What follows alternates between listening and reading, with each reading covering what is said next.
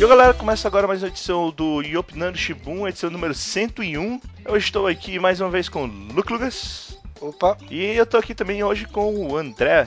Ice Cream. Cara, eu, eu não sei, é, é, muito complicado ficar falando Ice Cream. Eu prefiro chamar de André mesmo, vai ficar André. Eu sou o Evlas Júnior. E, bem, hoje a gente tem uma edição de notícias, só que tem tantas notícias de super-heróis, tantas notícias de super-heróis, que a gente ficou com menos notícias de super-heróis por parte de notícias, e provavelmente a gente vai comentar mais agora no começo.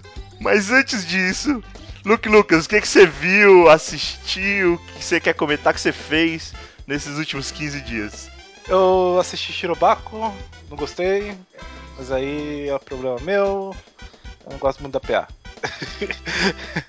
Tudo bem. Não é por causa da PA, é porque eu não gosto da história. Eu, eu, entendo quem gostou, mas eu não consegui gostar. É, eu gostei. Eu tô assistindo o Gundam Unicorn, que é o OVA.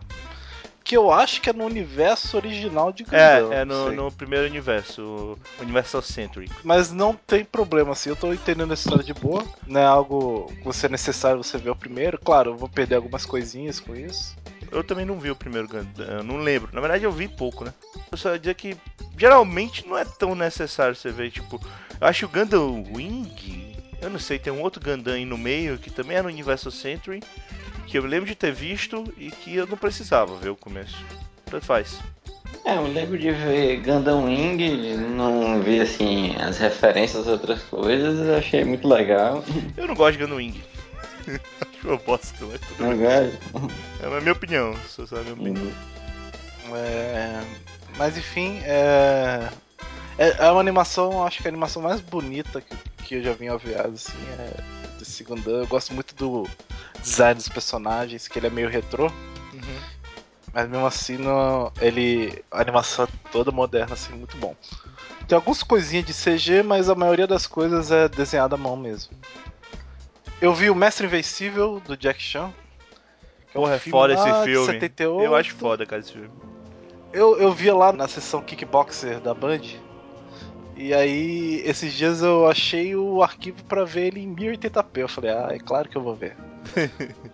eu queria baixar os Policy Story, mas, puta, eu só achei original. Não quero ver a voz original deles, não. Chinês. Porra, cara, Estranho. é legal, sabe? A versão. eu não gosto de chinês. Eu não gosto de Cara, chinês. porque assim, você sabe, eu não sei se você assistiu, né?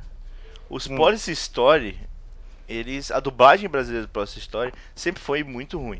Muito ruim. Ah, normal. mas, é porque era caricato pra caralho, sério, sabe? Normal. Porque o do é- Drunken Master também é bem caricato. Não tem problema, não. Por incrível que pareça, tipo, a voz do Jack Chan sempre foi a melhor dublagem de todos os filmes do Jack Chan.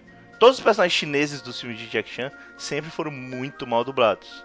Até porque os caras sempre erravam o tempo de voz, porque o chinês fala muito rápido. Você via claramente que o, que o cara parou de falar e o cara ainda tava saindo voz, sabe? Do Ah, dublador. mas é negócio de 78, eu não, eu não ligo muito não, eu acho a dublagem legal, assim. Eu acho bem engraçado essas dublagens de filme japonês Chinês. chinês. Chinês. Não, japonês e chinês. Você não me deixa terminar? Mas é porque. eu- É, tá. Esse filme de brigar, porrada. não. Tá. É... Enfim, bateu saudades da sessão kickboxer da Band. Sempre Eu tinha esse tipo gostava de filme. muito, eu assistia. Eu gostava pra caralho. Apesar de que eu- a única coisa que eu ia falar é que, tipo, não tem muito filme japonês de porrada, não, cara, que eu Ah, lembro. mas tem, velho. Mas tem. É difícil lembrar, sabe? Eu lembro de filme japonês de outras coisas, de Godzilla, de. de, de, de- de exército e tal, mas. Mas tem. É, mas enfim, pra quem não sabe o que que é o Mestre Invencível, é aquele filme que o Jack Chan luta bêbado. É o melhor resumo que eu posso dar desse filme pra você. Ah, mas ele também luta bêbado no Reino Perdido e não é bom filme. Ah, eu não acho tão ruim esse filme, não. Acho legal. Ok. Eu acho que a parte chinesa, ele e o Jet Li são legais. Mas aquele garotinho que botaram pra ser o protagonista, puta que pariu, né? Aliás, eu acho que a gente falou dele na semana passada, que a gente falou no filme do Nicolas Cage que era muito ruim.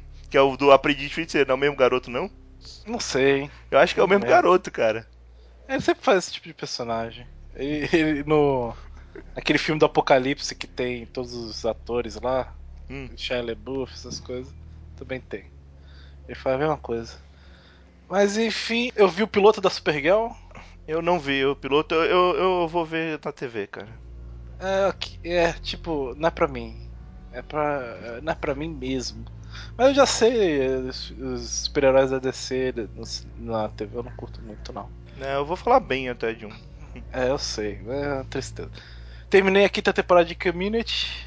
é, tinha deixado ela aqui no meu PC por um tempo. E comecei a ver o primeiro episódio no, num dia que tava sem internet. E aí eu maratonei e terminei tudo em uma semana, assim. É muito engraçado, é muito bom. Eu tenho que voltar a ver Community. Ele tem aqueles episódios ruins, mas aqueles episódios bons são realmente bons de verdade, assim. Community tem disso, né? As temporadas de Community, tipo. Ele tem os episódios ruins, mas os episódios bons compensam todos, né? É muito bom. É, É só uma aqueles pergunta. episódios são bem merda nessa comunidade. Eu só vi a terceira temporada. Até a terceira temporada. O Mr. Chow sai. Eu ouvi uma voz, uma coisa dizendo que o Mr. Chow saía. O chinês. Não Eu sei, eu, é, primeiras. talvez na sexta, mas na, Até a quinta ele tá. daqui ele tá. Ah, então Quem pronto. sai é o velho. É, eu sei o que ele sai no velho final da terceira. E o, e o negro, que eu não lembro o nome. O negro sai? Que é amigo do. O negro sai. Então Na deve ser na quarta, na quinta. Ah, então tá. Eu Mas vi as duas que eu lembro é isso. Fala, André. Gostou? Interessante que eles fazem aquele negócio, né? Que o. Abel, Abel diz lá. Six Seasons in a Movie, né? Já, já querendo dizer o que que era pra ser a extensão da série. Entendi. Tem o momento lá em que o personagem faz uma uma referência que é uma série que ele gostava de estar terminando. Aí ele usa a expressão, é Six Seasons in a Movie. Como o que é que uma série devia ter. Aí já, já era uma coisa assim, como, onde é que isso deveria terminar. Hum, A quinta temporada é bem isso, que tem o. Que eles não sabiam se ia ser cancelados ou não. Aí o final da última temporada os personagens começam a agir como se fosse o último episódio de um seriado, assim.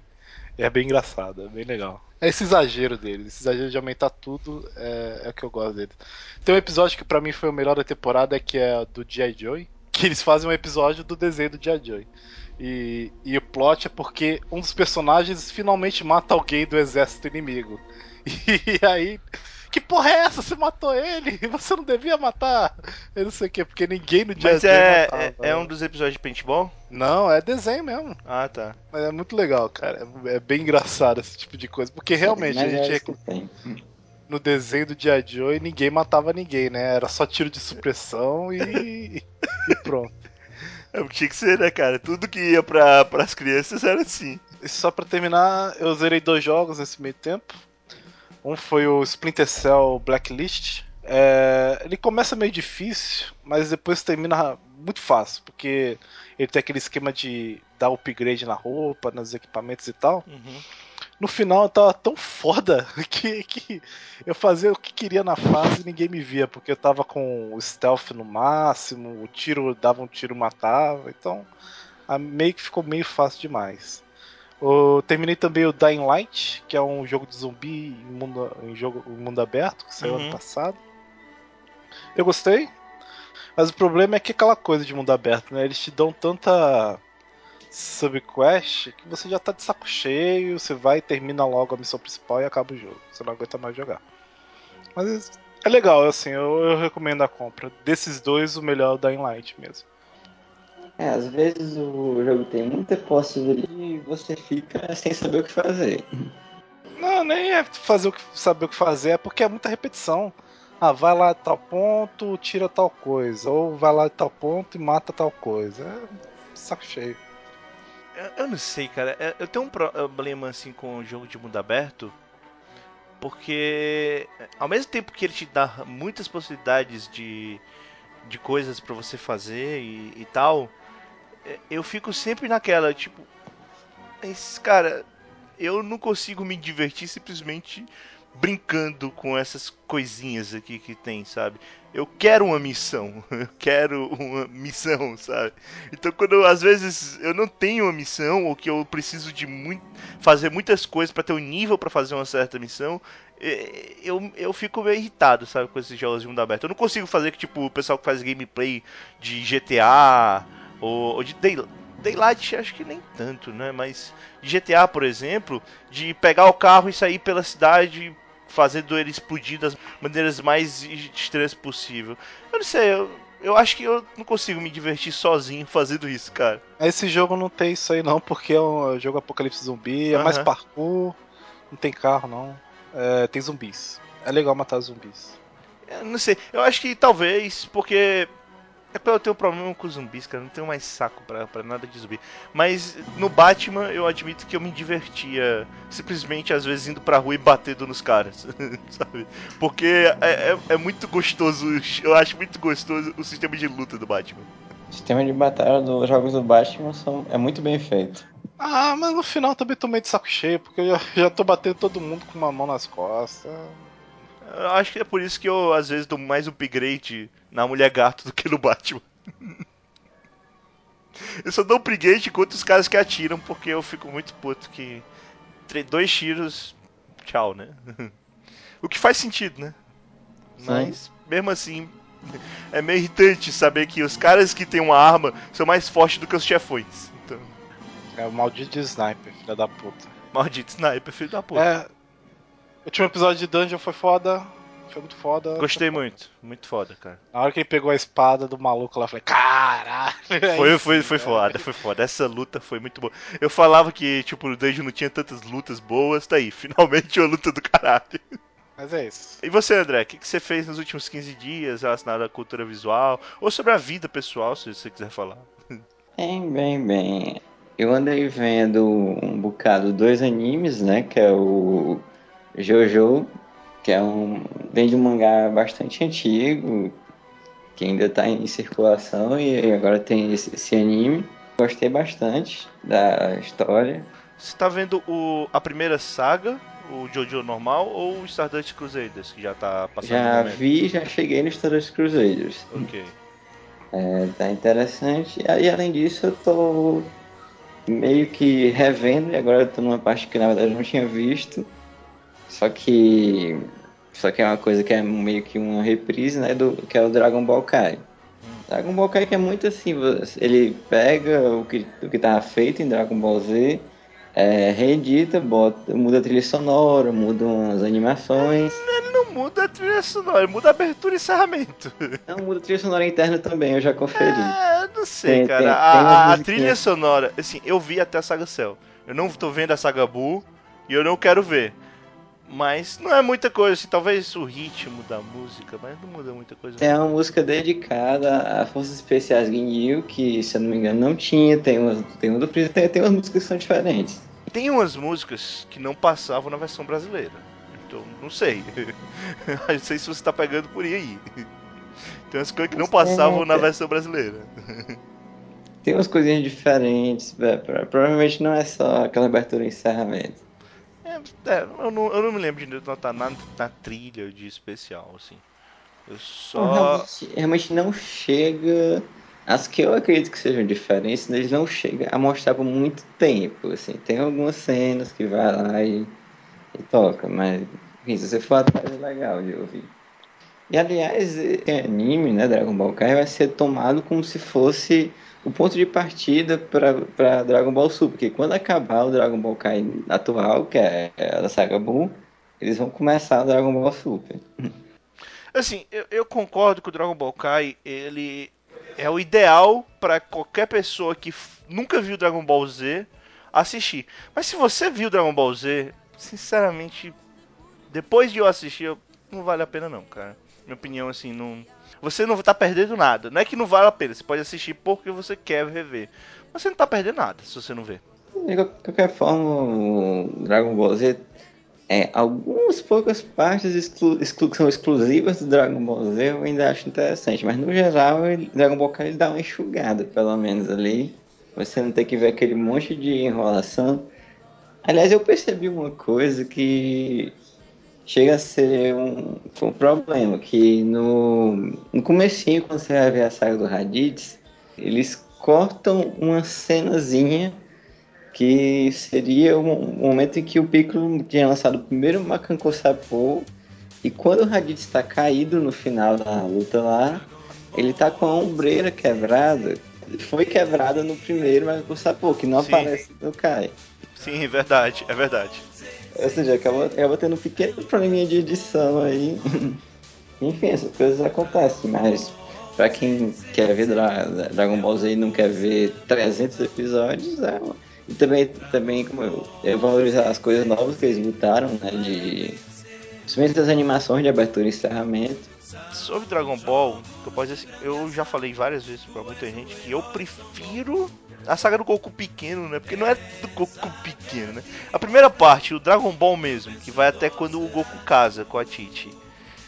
Porque Dragon Ball Z ele tem coisas legais, mas pra mim, se o Dragon Ball Z não existisse, também não fazia diferença. Mas tudo bem, ele existe, o pessoal adora, é o que mais faz sucesso no mundo todo.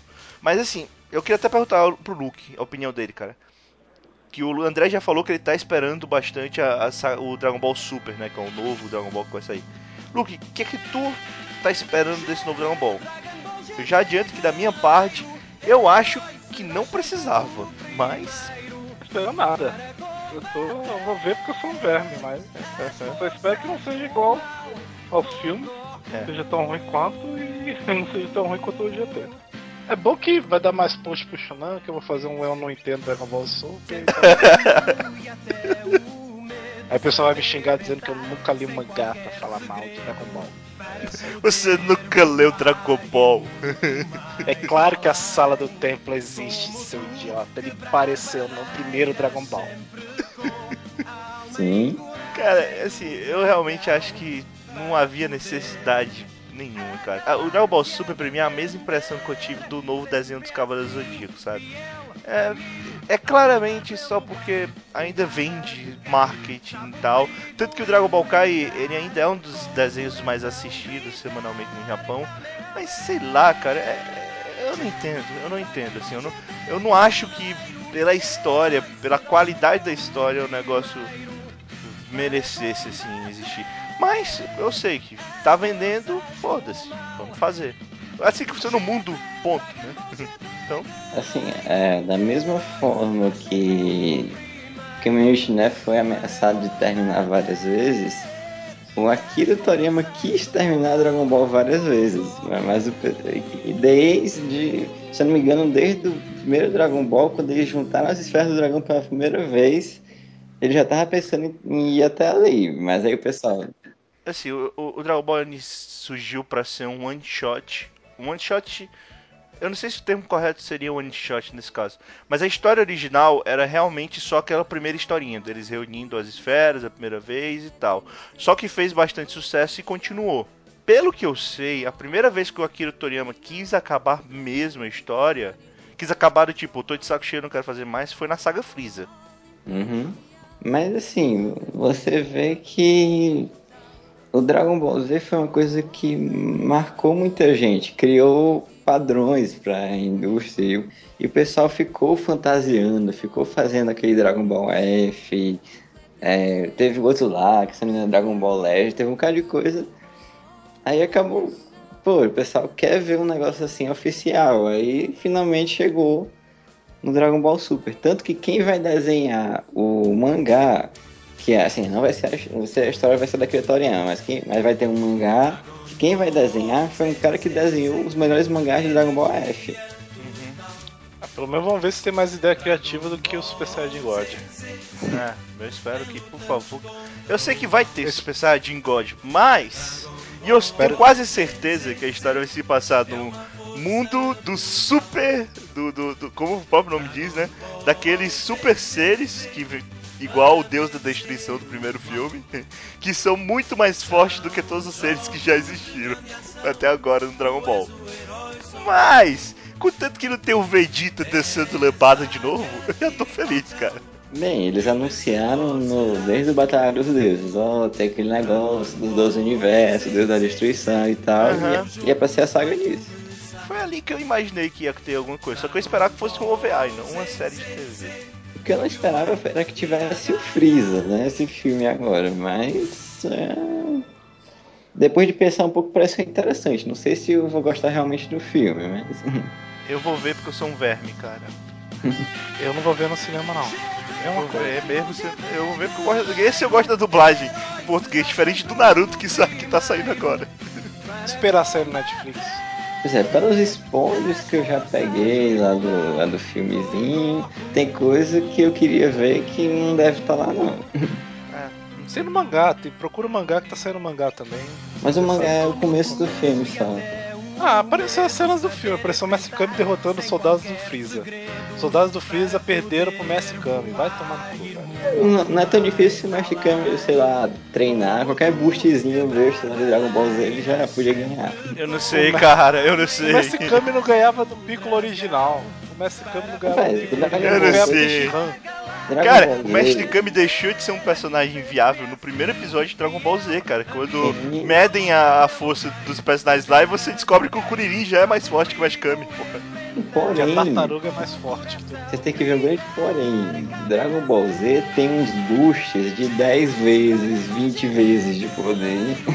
É, tem, o Kaioken que também não serve pra nada. assim. Qualquer coisinha pode. É, mas não sei, o Mestre Kami. Eu não consigo ver o Mestre Kami treinando pra poder enfrentar os caras do Freeza, sabe? Eu não consigo imaginar. Eu acho que isso é meio que contra o personagem. Uhum. André, mais alguma coisa? Não, não.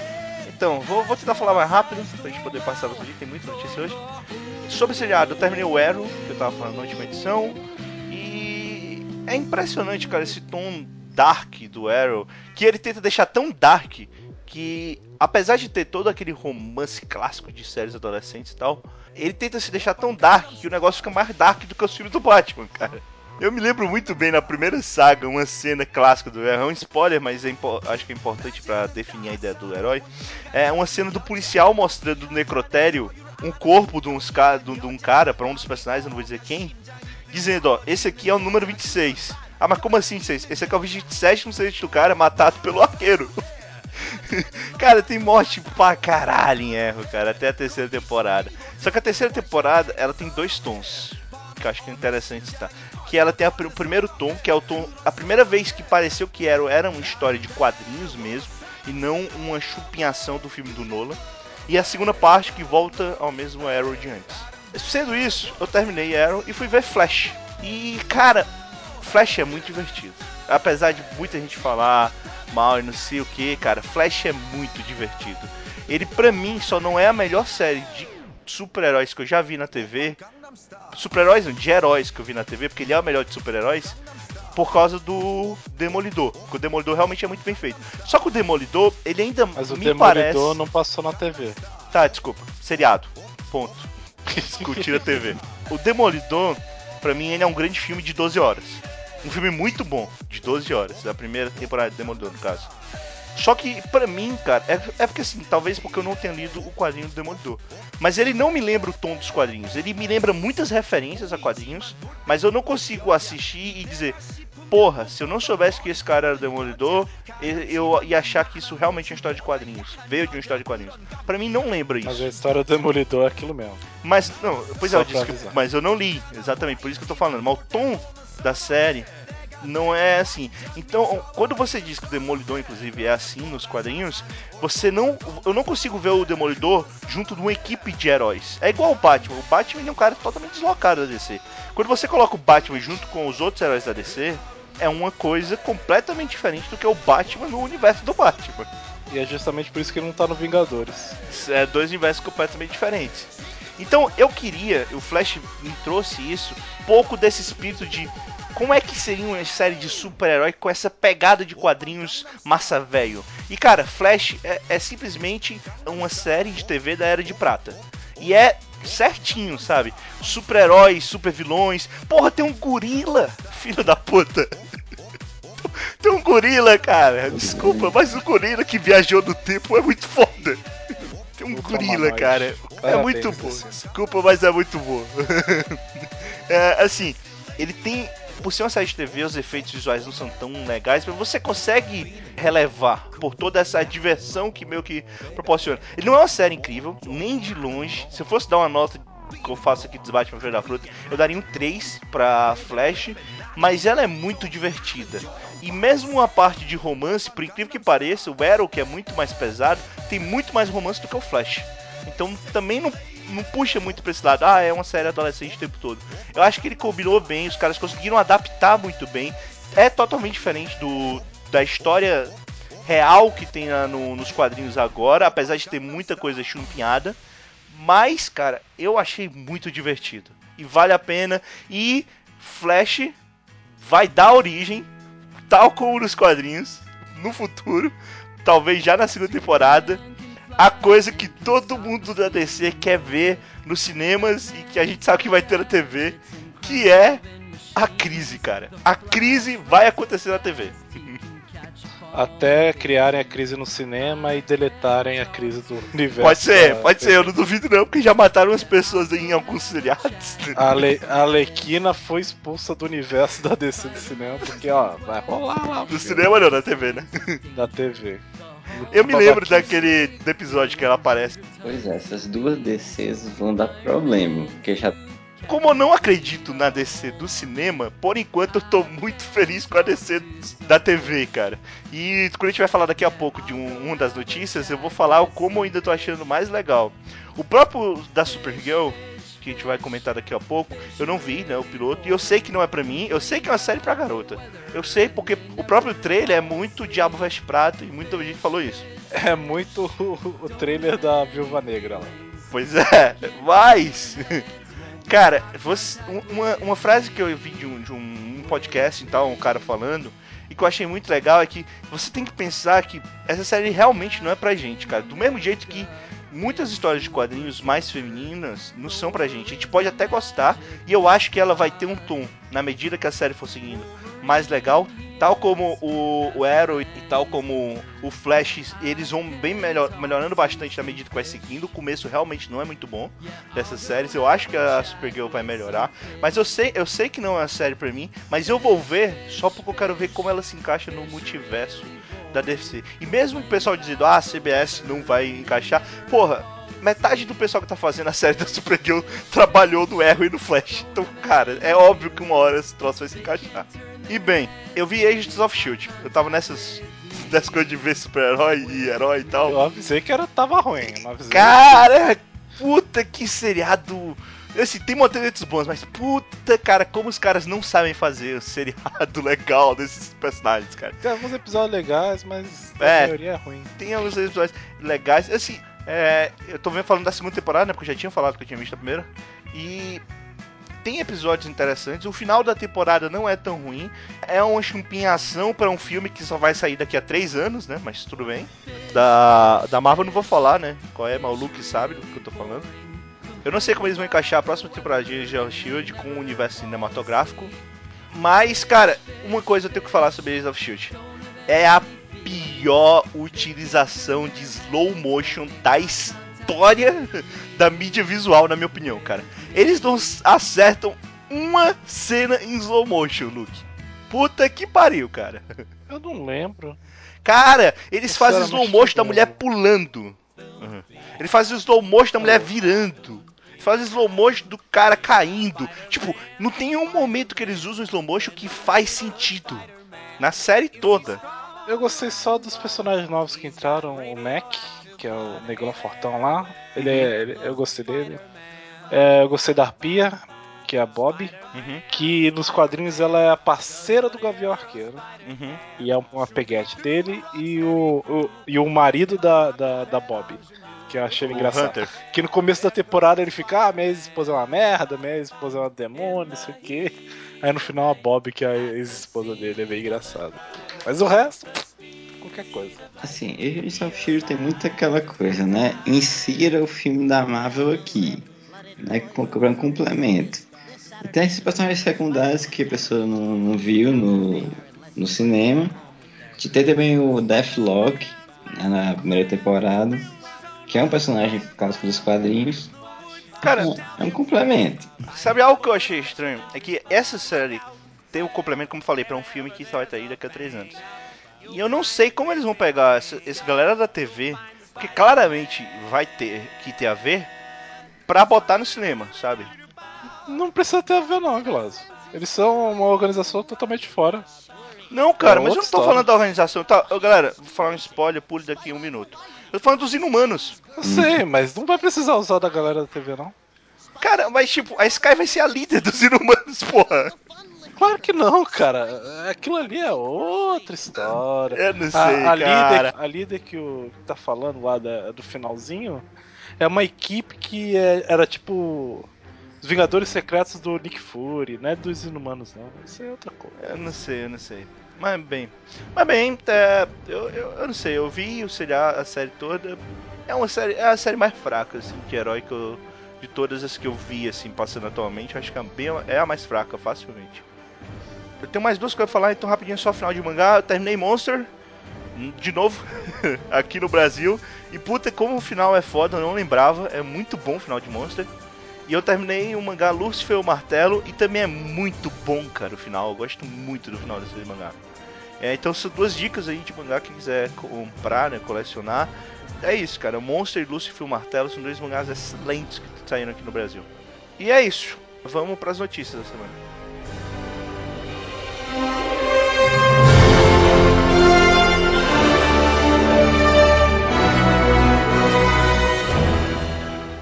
Konami fecha ano fiscal no lucro e muda foco para mobile.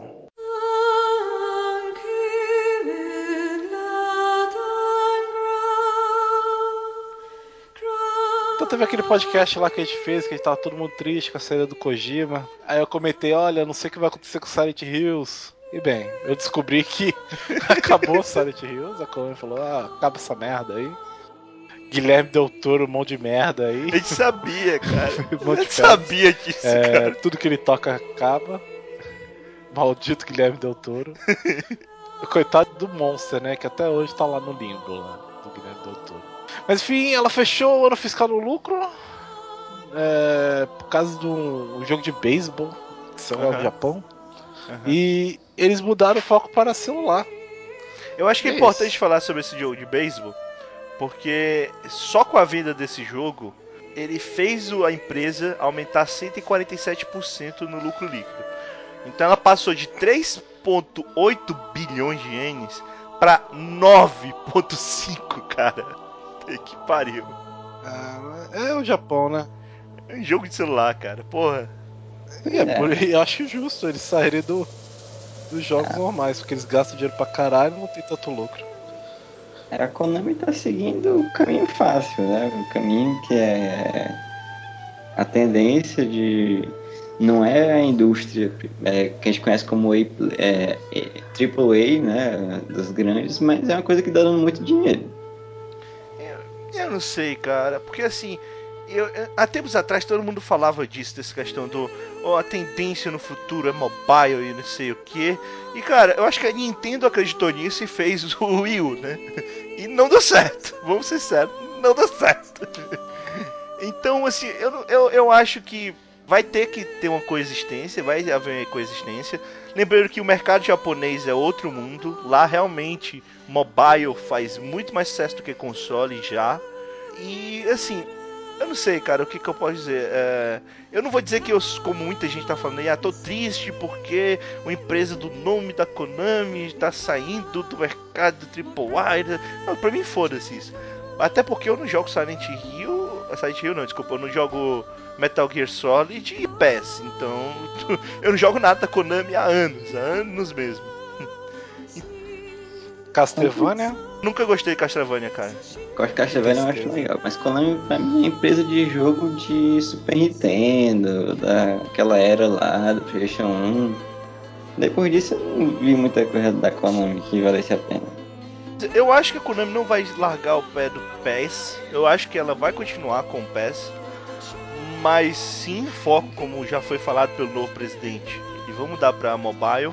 Eu acho que ela tá certa. Se tá dando mais lucro, cara, Sim. continua aí dando mobile, eu não acho que isso seja um problema. Eu acho que a indústria de mobile ela tem que crescer sim, mas é, eu não acho que ela vá acabar de jeito nenhum com a indústria de consoles, de PC e do que for de jogos. Eu acho que a tendência principal, realmente real, é a ideia das quatro, é quatro telas, né, que o pessoal gosta de falar. Eu acho que é quatro telas. Que é essa tendência do dos jogos saírem para multiplataforma, incluindo os mobile. Nesse ponto, eu acho que sim, isso vai virar uma tendência. Pois é, por enquanto o mobile é o caminho fácil, né, é. que eu disse. E depois, no pior caso, vai haver uma convergência, né? Tudo virar uma coisa só. Não acho que vai, que vai acontecer, cara. Não acho, acho bem difícil.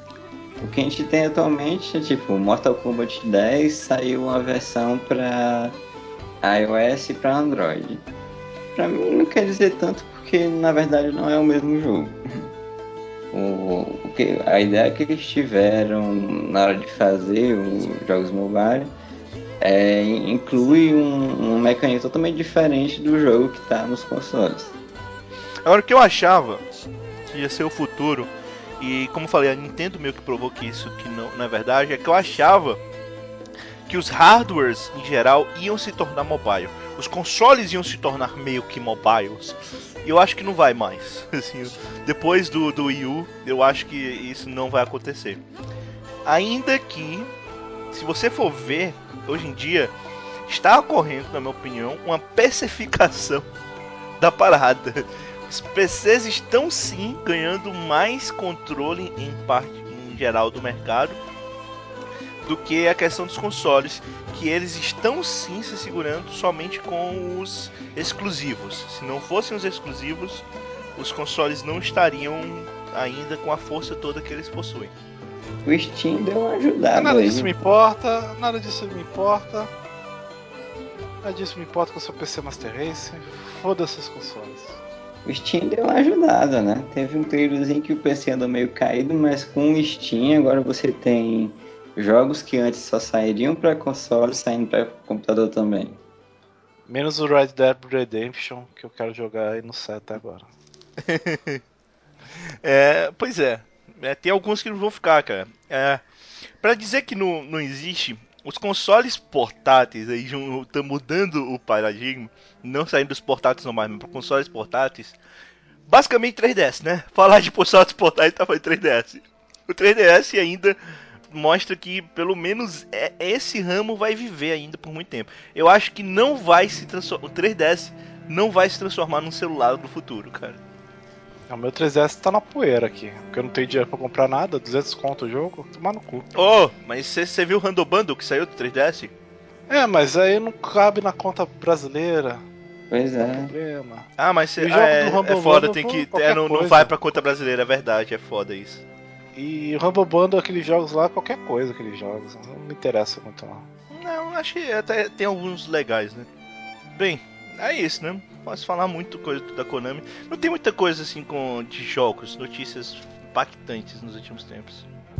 Então, galera, um dia depois da gravação do podcast, acabou tendo uma nova notícia falando que a Konami se retratou com relação à primeira notícia divulgada, dizendo que a revista que publicou a notícia ela tinha se equivocado e que tinha tirado de contexto certas frases do presidente da Konami. E então ela reiterou dizendo que, na verdade, eles vão continuar fazendo jogos para consoles e que eles vão continuar investindo em várias franquias. Inclusive, eles parece que citaram que Silent Hill pode sim continuar em processo de desenvolvimento. E a outra questão importante é que eles deixaram claro que não vão ficar só no celular, mas que essa plataforma vai ser sim uma plataforma que eles vão dar um pouco mais de ênfase também, porque ele considera que os dispositivos móveis em geral servem como uma importante ferramenta para conectar as diversas máquinas. E bem, eu vou ler aqui uma frase que está na entrevista a Konami depois mandou a versão completa para um outro site que o site destacou, que é a seguinte frase: Nosso objetivo é continuar construindo um portfólio extenso de jogos para consoles, arcade e cards para cada propriedade intelectual. Ao mesmo tempo que fazemos o melhor uso possível de dispositivos móveis que acompanham nossos clientes em sua rotina diária, assim expandindo os limites do entretenimento e apelando para mais e mais consumidores.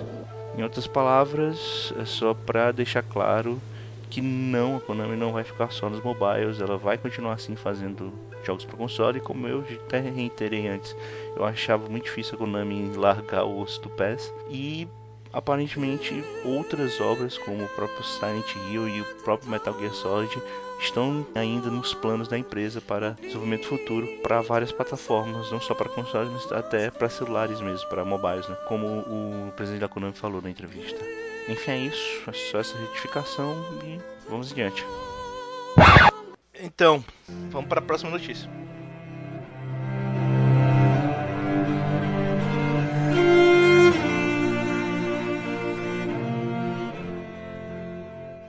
Marvel cancela produtos licenciados de X-Men e Quarteto Fantástico.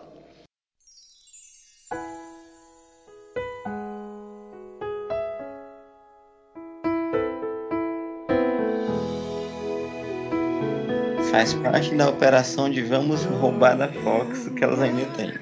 É, faz parte da operação. É, vamos boicotar as outras empresas que têm títulos da Marvel, né? Pra Sim. mim tá ótimo. Continuem. Porra, cara, X-Men, cara. Quarteto Fantástico, tudo bem. Mas X-Men, cara. Aí, porra, da empresa Quarteto tá boicotando o próprio Quarteto, velho. Você já viu? Você viu o cartaz do, do Quarteto? É tudo errado, velho. O rosto do, do, do Senhor Fantástico tá tudo errado. O Photoshop é horrível, gente. Pelo amor de Deus. Tá tudo ruim que vai ser engraçado. Eu não sei, eu ainda acredito, cara. Eu ainda acredito. O que é engraçado é que até nos quadrinhos eles estão fazendo essa operação de boicote aí. O que é engraçado é que que vai acontecer quando finalmente eles decidirem devolver os direitos, o que eles vão fazer para poder re- reajeitar essa galera toda. Mas bem, vamos, vamos pra notícia rapidinho. O que aconteceu foi o seguinte: uma das empresas que constroem bonecos e estatuetas oficiais dos personagens da Marvel, que é a, é a XM Studios Premium Collectibles. Desculpa, todo mundo sabe que o inglês não é tão bom, né? Mas essa empresa acabou soltando uma nota que certos produtos que ela já tinha divulgado que iam fazer, tinha mostrado molde e tal, inclusive alguns que o pessoal tava esperando muito e tal, ela disse que não vão produzir mais porque infelizmente soltaram uma nota, veio alguma coisa de cima falando que elas não podem mais produzir produtos dos X-Men. Depois eles soltaram a nota que o Quarteto Fantástico também não podia mais ser produzido. Saiu também os produtos oficiais do Secret Wars, né, que é a mega saga atual da Marvel, em que todos os produtos oficiais, apesar dos X-Men fazerem parte, é, nenhum aparece imagem de X-Men. Então assim, é um boicote generalizado, descarado, e que basicamente é a Disney, Disney Marvel dizendo, ó, ou vocês param de fazer os filmes e nos devolvem a licença, ou vocês não vão ganhar dinheiro nenhum com essa parada aqui. Eu ainda acho, se eu não me engano, a Fox ainda vai ter o direito de vender bonecos oficiais dos filmes. Mas esse boicote é, de certa forma, é um choque pra Fox, mas muito mais, na minha opinião, o problema é que quem acaba sendo afetado, porque sabe que os quadrinhos estão mudando por isso, é o pessoal que acompanha quadrinhos, cara. O pessoal que acompanha Quarteto Fantástico, Quarteto Fantástico, se eu não me engano, acabou, né? Ou vai ser morto, não sei. Não, acabou. Acabou, Graças né? Deus. Tá chato pra caralho Quarteto Fantástico. Então, assim, os fãs, os fanboys do Quarteto Fantástico, eles não têm mais o que falar. O fanboy, porque eu acho Oh. que morreu o último aí que tá fazendo o segundo. E os X-Men, cara, os X-Men, ele sempre foi, se não a primeira, o segundo maior título da Marvel, só perdendo pro Homem-Aranha. E, cara, essa inumanização dos personagens que estão acontecendo nos quadrinhos, só pra que tirem-se muitas coisas dos X-Men, é foda. Porque eu, eu não sei quanto tempo, mas foi um tempo atrás, disseram-se que não, podia, não se podia criar novos X-Men só existe agora nos quadrinhos. Os X-Men já existiam, tudo bem. Mas não se podiam criar novos X-Men. Qualquer pessoa nova com superpoder seria um inumano. Então assim, cara, eu não sei. É, não existe. Eu quero ver quando tiverem jeito dos X-Men de volta, como é que eles vão fazer pra botar todo mundo de volta pros X-Men. Ah, a revista dos X-Men, é, eles vão, vão sair do planeta Terra. Já foi falado isso. É retcon, André. Retcon tá aí pra isso. Não, é porque vai ter o, o gás lá dos inumanos lá, vai estar pela Terra toda e isso é venenoso pros mutantes. E aí eles vão sair do planeta Terra. Cara, É uma merda, mas idiota, é. É uma merda, mas é. Eu, eu não sei, cara. Eu não acho que a Fox vai largar o osso, porque os filmes, pelo menos os X-Men, continuam, por piores que sejam, eles continuam dando bastante lucro pra empresa. Então, por piores que eu sejam, eu não. Eu tô falando principalmente dos filmes tipo Wolverine, essas coisas. Mas, vamos ver, né, o que, que vai acontecer. Eu não sei. É isso aí. Vamos pra próxima notícia. Converges é no fim uma grande desculpa idiota.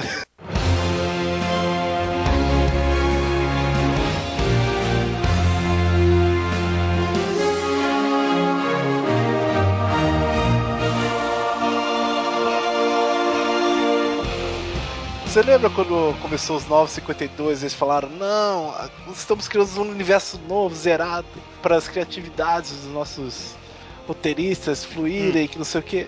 Caiu por terra. Já caiu, caiu tudo. Mas o universo 952 continua, cara. Continua, mas não tá mais zerado. Então a- É, não, não tá mais zerado porque o que aconteceu é que Convergence, a última mega saga da DC, que muita gente pensava que ia ser uma saga só pra tapar buraco, ela virou uma coisa que nunca antes aconteceu e que agora se tornou a melhor desculpa para tudo, ou pior, né? Que todas as linhas temporais, ou seja, tudo que foi criado na DC desde 1935, 6, sei lá, quando, quando surgiu a DC, vale. Então tudo que foi criado na DC agora vale. Desde o Superman de 38. É. E para liberar a criatividade dos roteiristas.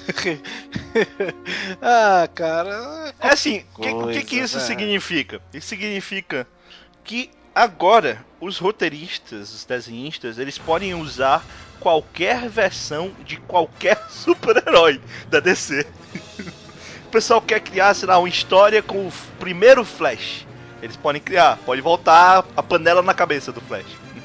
Você uhum. quer criar uma história com o Alan Scott, que foi o primeiro Lanterna Verde. Eles podem voltar para aquele uniforme vermelho com a capinha. E aí, com isso, saiu a crise das infinitas terras não existe mais na cronologia. E nem zero hora.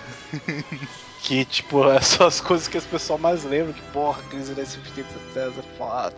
Então, é, é, eu, eu, tenho um problema com as crises, cara. Não é esse negócio de. Não é que é foda, é que é realmente importante pra caralho e tal, mas mas tudo bem. É, mas é isso, DC, é, eles fizeram toda aquela coisa, ah meu Deus, agora o Superman namora com a Mulher Maravilha. Também já foi pro saco. Ele parou Superman... de namorar a Mulher Maravilha?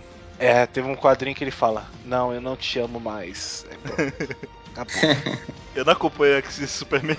É, mas... Eu não acompanho Superman e Mulher Maravilha, né? Porque tinha uma revista é dele. só ver. É, o que, que vai acontecer com essa revista? Vai ser uma DR inacreditável. Mas é, eu vi a notícia no Melhores do Mundo. Você, é... acompanhar, você acompanhar coisas como Marvel e DC é meio que impossível, né? Porque é muita, mais muita, mais muita coisa. O Superman agora não tem poder depois de Convergence. Ele é um humano comum. Ele usa uma calça jeans e a blusa com o símbolo dele como uniforme. O Batman morreu ou virou Deus, ninguém sabe. Um diz que morreu, outra revista fala que ele virou um Deus. E aí o comissário Gordon vai virar o Batman com uma armadura de coelho. É, é, é ele é o Batman do Divergence. É porque esse aí tem o Convergence, que foi essa mega saga, que agora tudo vale. E vai sair agora a saga Divergence. Que é. Eu não me lembro qual é a, a Terra da DC.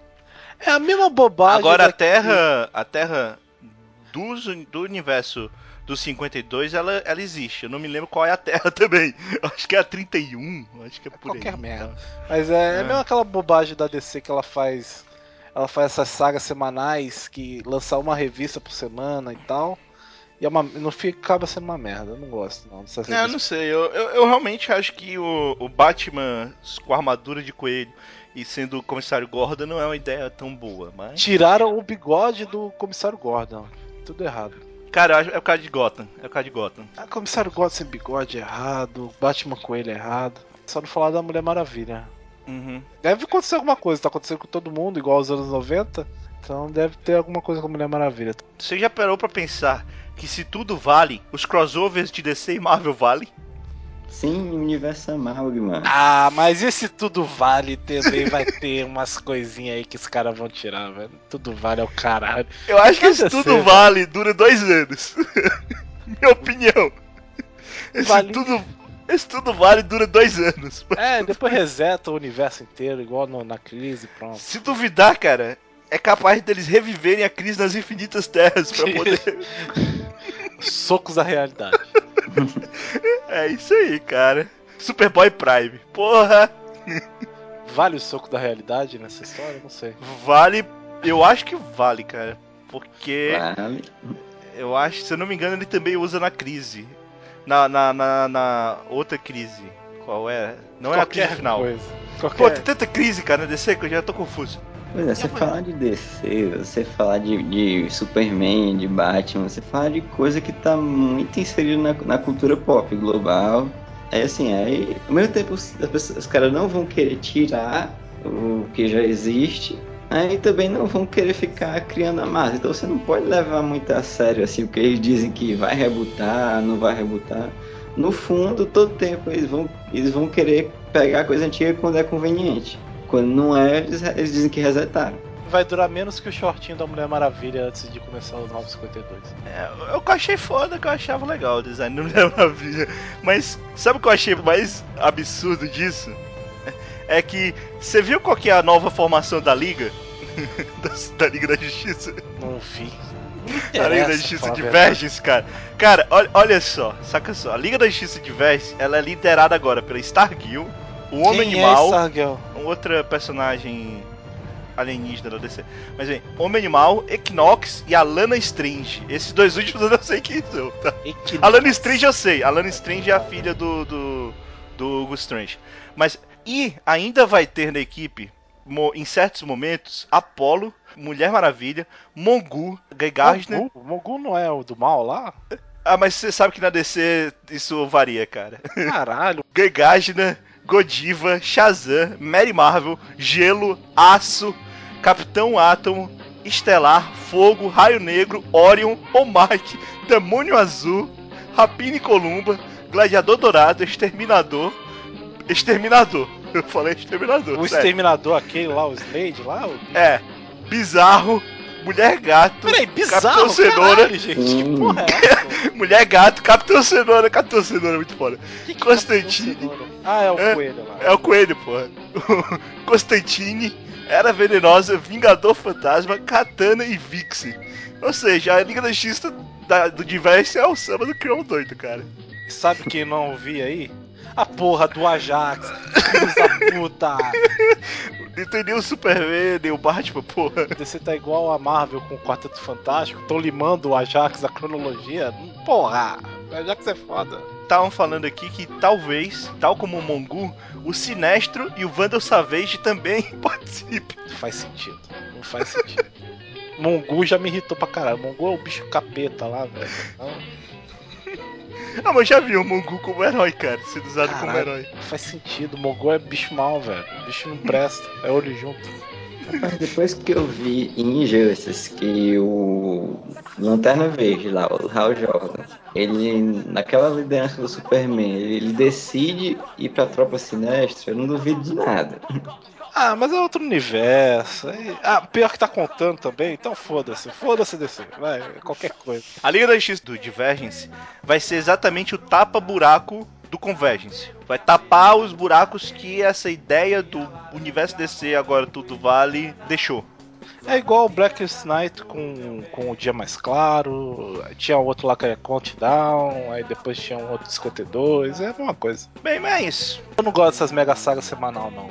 Eu, eu li a primeira, eu fui ver, já tava na quinta já. Eu falei, ah, deixa pra lá. Não tô mais afim de, de ler, não. É, é muita coisa. É isso, cara. DC e Marvel é impossível de acompanhar, assim, entendendo tudo, é coisa demais. O Luke tá lendo Secret Wars, cara. E eu tô entendendo. Apesar que eles fizeram um negócio lá errado na primeira. Mas depois eu falo. Depois eu falo. Ok. Feira da fruta, feira da fruta, feira da fruta, feira da fruta. Justiceiro pode ganhar série no Netflix. Jaden Smith vai ser o Super Choque. Supergirl estreia em novembro. Legends of Tomorrow tem trailer divulgado. E Lucifer também tem trailer divulgado. E sim, pessoal, isso é só uma notícia.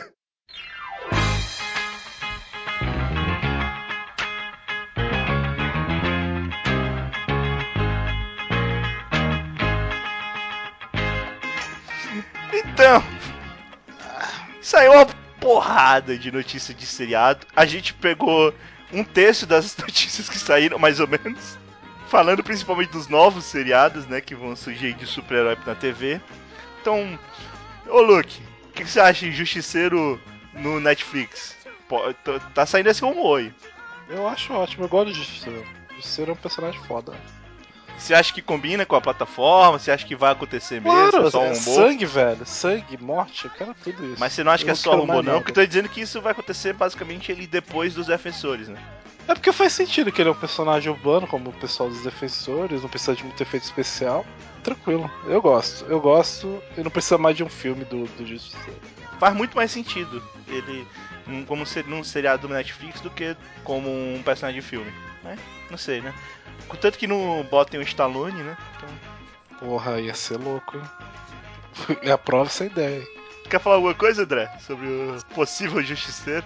Eu super apoio porque Demolidor foi arrebentando. Então eu espero mais, então Eu pode espero só. Fala. Eu espero só que tenha um sinal em chamas. Igual no filme lá, do, do Justiceiro Havaiano. Não, não, porra. Você tá de sacanagem. Tem que ter, velho. É muito foda. Porra, mas Havaiano, não vai ter, cara. Se fosse ter, já tinha tido no seriado do Demolidor, cara. Igual teve no filme do Demolidor. É porque o Demolidor é cego. Como é que ele vai fazer um desenho? É foda. Oh, por isso que ele tá com aquele é uniforme, cara. Mas é por isso que ele tem aquele uniforme. Uniforme feio da porra. Uma coisa legal de ver Demolidor é que eu fiquei pensando, poxa, né, esse negócio já tá pronto pra entrar o Homem-Aranha, porque tem o Rei do Crime, mas o Rei do Crime ele realmente é do Demolidor em termos de direitos. Ele também é inimigo do Homem-Aranha, então tá valendo. Sim, sim, aí eu fiquei pensando, pô, o Homem-Aranha vai encaixar aí. É, mas aqueles inimigos que geralmente eles passam pra vários personagens. No universo DC também tem a mesma coisa, né? Então. É que os dois são amigos também. São bem amigos. Mas eu acho muito difícil jogar Homem-Aranha pra um seriado. Não, não, não tem condição.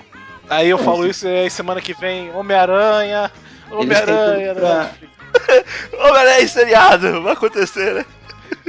Eles têm tudo pra usar em algum momento aquele Rei do Crime nos filmes, é diferente. Ah, não sei. Rei do crime chorão. Os filmes próprios do Homem-Aranha não são ainda necessariamente o universo Marvel. Enquanto o Homem-Aranha no universo Marvel é outra coisa, teoricamente. Graças Mas bem. a Deus. Vai ter o Norman Osborn fudidinho. Pois é, mas eu, eu soube que já estavam cotando uma pessoa pra ser o Norman Osborn dos novos filmes do Homem-Aranha. Mas que também pode ser o, o Adam Warlock. Não sabe. Não dá pra dar essa notícia. É por isso que não tá aqui, pô. Jada Smith será o Super Choque. A gente sempre, Sempre soube. Sempre soube. Super choque triste com aquelas sobrancelhas deprimidas do Jaden Smith. Caralho, cara. Vai dar merda, cara. Eu não, eu não consigo ver um seriado com o Jada. Imagine Jaden Smith de colã, como é que ele vai estar triste. Vai ser. Caralho, cara, eu não consigo ver isso, bicho. Eu não consigo, sabe? Eu não, eu não sei, cara. É pior do que a ideia de o seriado dos Titãs não se chamarem Titãs, cara. Mas sempre soube, sempre botei aqui na mesa que ia ser. Eu espero que ele bote os tweets deles no Super. É, O legal é que agora a família Smith toda tá em seriado da DC, né? Porque a mãe dele tá participando de Gotham. Então agora a, a família do, do- dos Smith tá tudo na DC, cara. Mas é isso aí, né? Então, fazer o quê? Pois é. A melhor coisa da notícia é vocês procurarem no, no, no Google os tweets do Jaden Smith. Procurem que você vai ter outra visão de mundo, viu? É um garoto incrível. É muito foda. que pariu, cara. Ai, cara, não, não, pelo amor de Deus. Eu não disse, Luke, que provavelmente o Will Smith tinha aceitado o papel pra botar o filho dele? Agora eu tenho certeza, É cara. a mesma coisa que o Google e o Google Plus, é um saco. Não. Agora eu tenho certeza disso. Tudo bem. Ok, então, a Supergirl, você falou, você que falou que viu o, o episódio todo e o piloto que vazou na internet. Eu vou esperar novembro. Então, você fala um pouquinho mais aí. Filme de menininha, serial de menininha, é, tem aquela coisa, Superman aparece rapidinho pra falar, olha, existe Superman. Parece o Superman? Tipo, não apare aparece a sombra dele, sabe? Quando ele tá refletindo no sol, mas tá muito escuro. Mas tá meio do filme ou não tem nada a ver? Não, não dá pra ver porque tá tudo escuro. Dá pra Ok, ver. apesar de que eu sei que não vai se ligar com o filme, né? Mas tudo Tem bem. lá no trailer aparece ele, não sei se você viu. Hum, não, aí, não tem, lembro. aí tem a irmã da Supergirl, aí tipo aquela coisa pra mais pra mulher, a irmã, o. o Mas me, me explica um negócio, que eu, como eu disse, eu vi o trailer, e no trailer ficava toda a impressão de que, tipo, era toda uma história de menininha e não sei o que, mas quando ela finalmente virava a Supergirl, né, que, que ela ia realmente ajudar as pessoas, dava um caráter mais heróico pra série e não se perdia o lado menininha, mas ficava menos. Não é a mesma coisa. É a Aí. mesma coisa, porque me falaram muito bem da cena dela salv do avião, com o avião que aparece no trailer também. As cenas de efeitos especiais estão até legais. Mas tem umas coisas que eu acho bem toscas, tipo, ela vai pousar, aí, aí corta a câmera pra ela fazer no movimento que ela pousou, você sabe, quando ela é bem agachada. Aí Aham. claramente é só ela, tipo, agachou ali, o pessoal filmou e fingiu que pronto, ela pousou. Outra coisa a perguntar, por ser uma personagem feminina e tal, tá meio sexista ou você realmente tá, tá não, tá voltado pra, pra público feminino, mas não tem aquela pegada de tipo, é pra garota, mas garota também vai poder ver porque tem coisas meio sexistas aqui. Não, eu- eu achei muito pra garota mesmo. Muito, muito, muito pra garota. Tem aquelas ceninhas de luta, teve o inimigo, tipo, o inimigo da semana. Aí era o maluco com machado. É, o maluco com Aham. machado. É que Eu não lembro agora se ele era kryptoniano ou se o machado dava poderes kryptonianos pra ele. Mas é, é, tipo, bem, bem bestinha assim. Sabe o que é mais triste? Mas eu sei perguntar a última coisa, tá parecido Smallville? Não. Que bom, que bom. É porque é um episódio também, né? Eu gostava de. Smallville no começo. Então. Eu, eu não sei. Mas sabe o que é mais triste? É que você vê como tá errado, é que o Jimmy Olsen é o cara mais legal da série. Então, tá errado isso. O Jimmy Olsen parece cool, bonitão, não sei o que, legal. Tá errado. Mas não é Jimmy Olsen, cara, é Jamie Olsen. Qualquer merda. Coitado. Não, não usa nem gravata borboleta, tá errado, pessoal. Mas é o Jamie Olsen, cara. Porra, você tá confundindo os personagens. Totalmente diferente. É um fotógrafo que tirou foto do Superman e é amigo dele. Nossa, é totalmente diferente. Esse- Ele é negro, só isso. Ela é prima do Superman? Ela se considera prima. Não, como assim ela se considera Eu não sei prima? se ela é da casa de Jorel, eu não lembro. Mas é, na- nos quadrinhos ela é prima, né? Qualquer coisa. Aí tem aquela coisa, ah, isso não é um S, isso é, um- é uma coisa da minha casa, que não sei o que. Continua sendo um S. mas quadrinhos são assim, cara. Mas não diz que é de Hope. Não, não é Hope. Hope é o caralho. É um S. pô. Ok. Então, só a minha opinião geral sobre a questão é que eu acho que tá ok, cara. Acho que tem que ter mesmo um serial de super-heróis pra tentar atrair mais o público feminino pra, pra esse grupo, É assim, normal. sabe? Acho que não tá errado, não. Não é Assim, feito, não não. é pra gente, é só pra um outro público. E por mim, tudo bem. Imagina, tipo, os pais fãs de quadrinhos hoje em dia, agora pensando, pô, agora tem um seriado pra ver com a minha filha, sabe? Então, é isso, sabe? Mas tem um momento lá que a mina fica com a barriguinha de fora que é excelente, viu? A menina é Essa barriguinha, shortinho, que parabéns. A Parabéns pra garota Pri. da Supergirl é bonita. Muito parabéns, viu? Só digo isso. André, você quer falar alguma coisa? Você viu o trailer? Você viu alguma coisa assim? Mas eu vi muito comentário e eu não, não cheguei a me interessar não. Tá vendo? Tem muita saída de super-herói. É super-herói vende, e é isso. Não, pois é, eu vou ver o primeiro episódio, com certeza. Não sei se eu vou continuar assistindo, né? Depois que agora eu vi tudo, vi até a porra do Agents of Shield, então por mim, foda-se, né? Tô vendo que tá saindo de super-herói na TV. Então, agora falando dos Legends of Tomorrow, que a gente pode dizer que é um spin-off do Arrow e do Flash, não, uma nova série que vão ser só 4 a 8 episódios, eu não, não tenho muita certeza agora, mas são poucos episódios, que vai contar basicamente uma mini saga com uma. É uma espécie de Liga da Justiça Detroit, meio sem querer, que vão enfrentar o Vandal Savage. E cara, eu vou te falar, eu tô com muita vontade de assistir essa série, porque ela, pelo menos mostrando do trailer, eu acho que vai ser assim. Ela tira todo aquele caráter juvenil no sentido de você não tem mais aqueles clichês juvenis, porque é uma história fixa e fechada, e é uma história puramente de super-heróis com clichês de super-heróis, com massa veice de super-heróis e sem medo de usar CG mesmo mal feito. Então, cara, eu tô muito afim de ver. E pelo menos uma coisa eu tô feliz, cara. O Átomo nessa série vai finalmente encolher, filho da puta. Eu odeio. Caralho, como um personagem chato no erro esse personagem, cara. Pera aí, ele não encolhe, não era? Ele só tem armadura. Tá certo, tá bom. Mas Ele finalmente vai encolher agora, porque ele tava construindo o personagem pra finalmente ser. O ator até é legal. Ele até eu acho que ele faz um personagem legal. Só que ele é só mais um cara com armadura, sabe? Até o momento. E o fato dele encolher é que finalmente vai fazer ele ser um- uma coisa diferente dentro desse universo. E bem, cara, eu gostei pra caralho do trailer. Não sei o que vocês acharam. Eu nem vi, eu não me interesso realmente pelas séries da DC, desculpa. Ô, cara, você não viu o robô gigante, porra? Tem robô gigante, Luke, caralho. Porra, Luke. Tá bom, Tem André, o- então. Tem o vou Superman de cera também. é, porra. Eu vou, dizer que essa linha do Arrow com o Flash, né, que tem um certo crossover, tá, tá sendo boa, o pessoal tá falando bem, eu vi o começo, eu vi o começo de Arrow, gostei. Eu acho que tem, tem tudo pra dar certo. Acho que é importante deixar claro assim, os dois tons são completamente diferentes. Arrow é uma coisa e Flash é outra coisa completamente diferente. Tem a Liga da Justiça do, do Flash, né? mais ou menos, nesse seriado, mas é um tom completamente diferente. Então muito mais light, muito mais quadrinho, tanto que o Flash é um personagem que é um herói, o Arrow é um vingador. O Arrow mata pessoas, o Flash não, por exemplo. Então, assim, o tom eles podem ter mudado e tal, mas eu já vi que tem, tem conexão dentro da história. Não, conexão eu tenho. Só tô dizendo que realmente são duas séries que têm tons completamente diferentes. Mas eles se ligam, cara. É um universo DC, cara. Põe aí na sua cabeça. Eles estão realmente criando um universo DC na TV.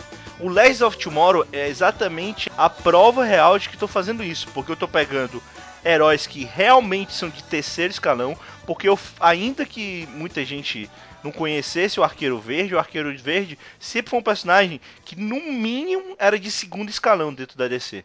Então, o Arqueiro Verde e o Flash, que sempre foi um dos grandes bastiões do grupo DC, né, da DC, é, são personagens que já eram conhecidos. Agora não, agora estão pegando personagens que são completamente desconhecidos do público para que essa história. Personagens que eles já tinham apresentado, quase todos, né? Eles já tinham apresentado nas outras séries, mas que eles vão pegar para fazer, ó.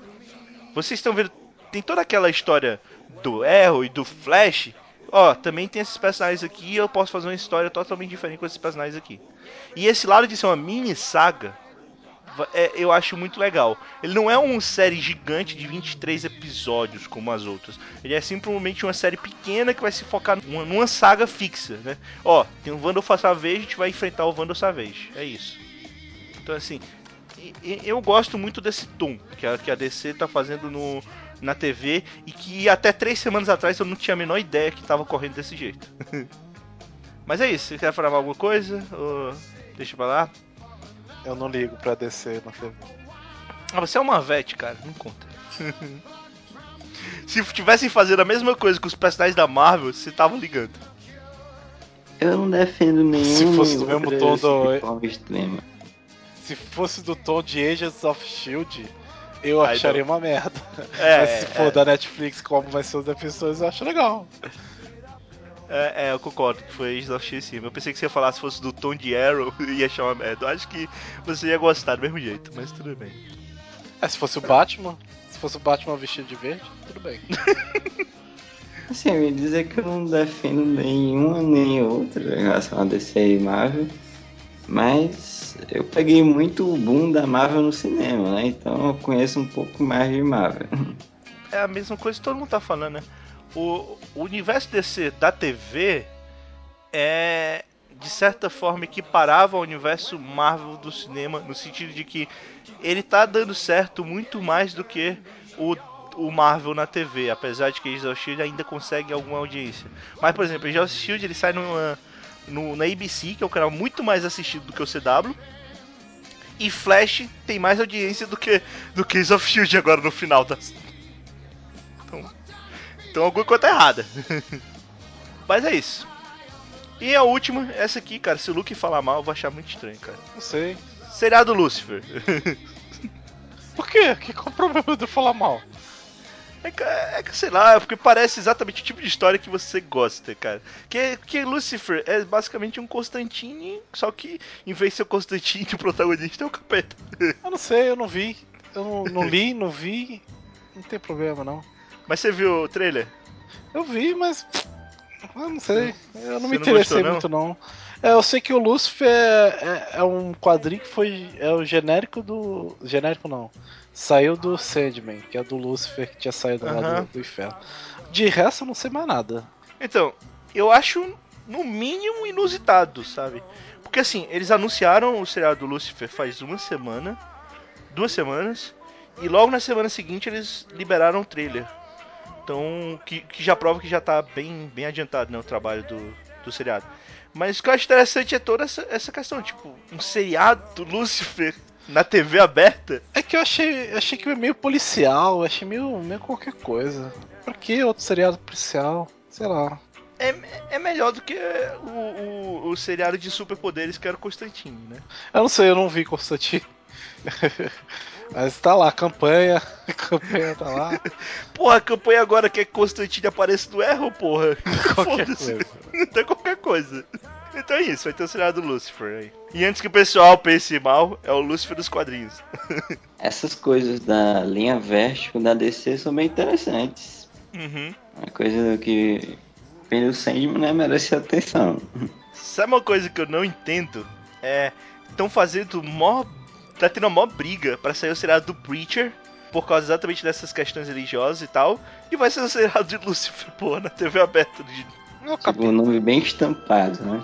Quantas vezes já viu capeta? Não tem problema. É, qual é o problema? Mas se for um padre. Não, padre não pode.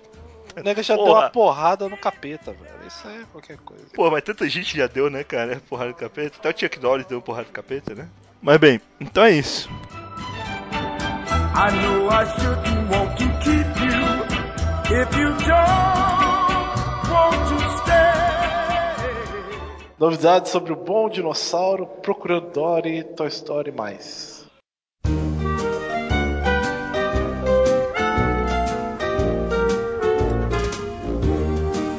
É isso, a Pixar tá aí, né?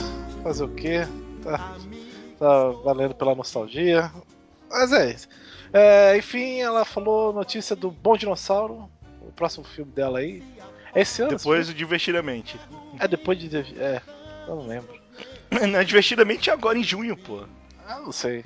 É, eu tô todo desanimado com a Pixar. Ah, cara, divertidamente parece um filme muito bom, cara, na minha opinião. Eu só não quero ver dublado, porque a dublagem parece estar bem ruim. O Bom Dinossauro vai contar a história de um apatossauro com um coração enorme que, após um evento traumático que atinge sua família, pronto, vai morrer a família do dinossauro. Ó. Embarca em uma jornada memorável e no caminho encontra um companheiro esperado, o garoto humano. Ok. Tá a fim de assistir esse filme? Né, Eu quero ver só pela ideia de que, pelo que eu sei, esse filme ele vai colocar dinossauros e humanos contracenando, só que não necessariamente na pré-história, É porque não ocorreu asteroide. Porque não ocorreu o asteroide. Então, eu tô curioso pra ver o que, que vai fazer. Cara, eu ainda confio na Pixar, sabe? Então, eu vou esperar trailers pra poder falar bem ou mal desse filme. Pelo menos alguns trailers. A Disney virou Eu sei. A Disney Pixar.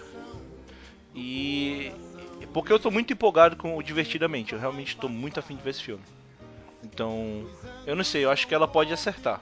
Agora admito, todos os filmes de dinossauro infantis que eu vi até hoje, todos eles não me agradaram muito. Ah, Busca do Vale Perdido? Porra. Porra mesmo, né, Porra, cara? qual dos Em Busca do Vale Perdido que você não gostou? O 20 ou o primeiro? Sei. Eu acho que todos. Eu vi o primeiro na Globo e depois passou o oitavo. Caralho, o que está acontecendo? Eu tudo acho que eu vi até o nono, cara. Duvidar. Aí teve Procurando Dory, que é continuação do Procurando Nemo. E a no- pelo que eu tô vendo na notícia aqui, a novidade é que o cara falou que a Dory acredita que é uma baleia, mas na verdade ela é um tubarão. Tá bom. Não, não, essa foi uma frase que o John Lester falou. Mas a história é que a Dory vai procurar a família dela. Eu também não tô animado. Pra mim podia. Procurando Nemo não precisa de uma continuação. Tudo bem. Spin-off da Dory. É a mesma coisa que eu falo do Toy Story, assim. Eu concordo que não há necessidade de fazer. Mas eu ainda não desacredito que possa ser bom. É, falando em Toy Story, falando sobre o quarto, quarto filme, ele disse que não é uma continuação, né? Não. Que é um novo capítulo na história do mundo Toy Story. Não precisa. Mas como eu disse na outra vez que a gente falou Toy Story, só não vai ser continuação, na minha opinião, se os protagonistas não forem os mesmos. E logo pela imagem que eles divulgaram, só que essa imagem é de um. É, é de um especial, não é do filme mesmo. Aparentemente, os protagonistas vão continuar sendo o Woody e o Buzz. Então, é, se continuar sendo o Woody e o Buzz, vai ser a continuação. Não tem por onde correr. Pois é. Eles podem dizer que não é, mas é. Faz prequel. Não, não, pelo amor de Deus. Vai ser com a, com a mãe do, do, do garoto lá. A mãe do Andy. Aí vai ser o vibrador, vai ser o brinquedo principal. É, enfim. Zootopia, o filme de 2016 da Pixar, que vai acompanhar uma raposa tagalera e rápida nas corridas, que será acusada por um crime que não cometeu. E com toda a sua malemolência, parabéns pro cara. Ele tentará limpar seu nome e escapar do encalço de um detetive coelho. Ok. É isso. É, É, não sei, não sei, não sei o que falar sobre esse filme. é, caraca, e o melhor de tudo. The Rock estará em Moana. Mano, Pronto, acabou. Eu não preciso mais falar mais nada. Assistam, já estou acreditando na Pixar de novo. melhor filme, melhor que Rei Leão. ele vai do mal um semideus, cara. Cara, The Rock pode fazer todos os personagens do filme, que ia ser foda. Lembrando que o The Rock já foi um semideus no cinema, né? Ele fez o Hércules. Que, é- que era. Que até hoje eu não sei se ele era um semideus mesmo ou se era um homem. Excelente filme. É, a história vai se passar no mundo antigo do Pacífico Sul, da Oceania, onde a adolescente Moana embarcará em busca de uma ilha lendária. E blá blá blá. É, The Deixa eu só lembrar uma coisa. The Rock já foi a fada do dente.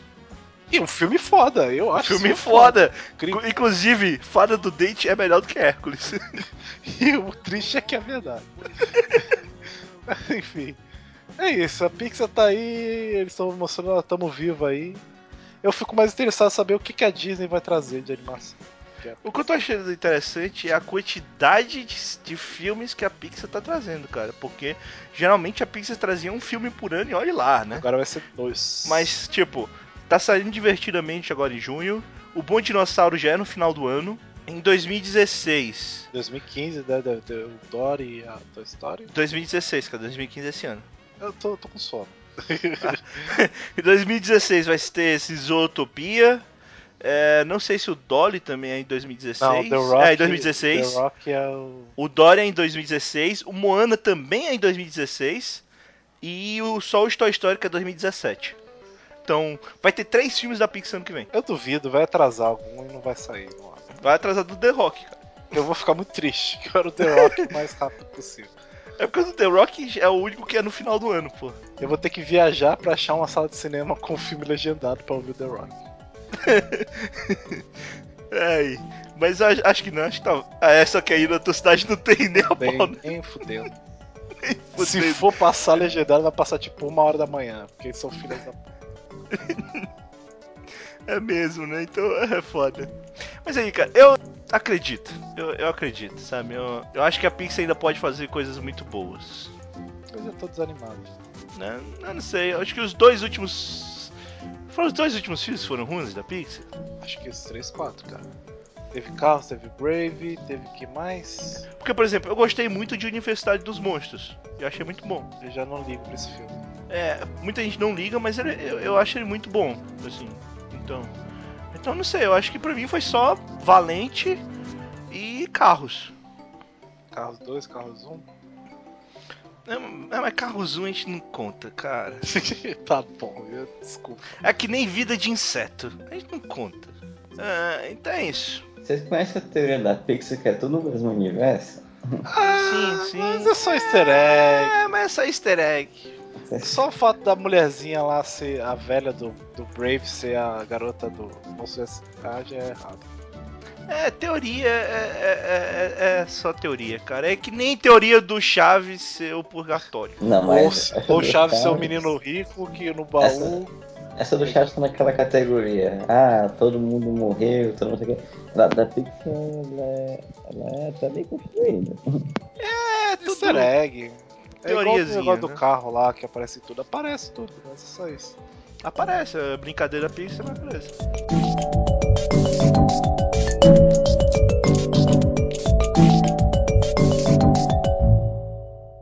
Beyblade vai ganhar filme live action.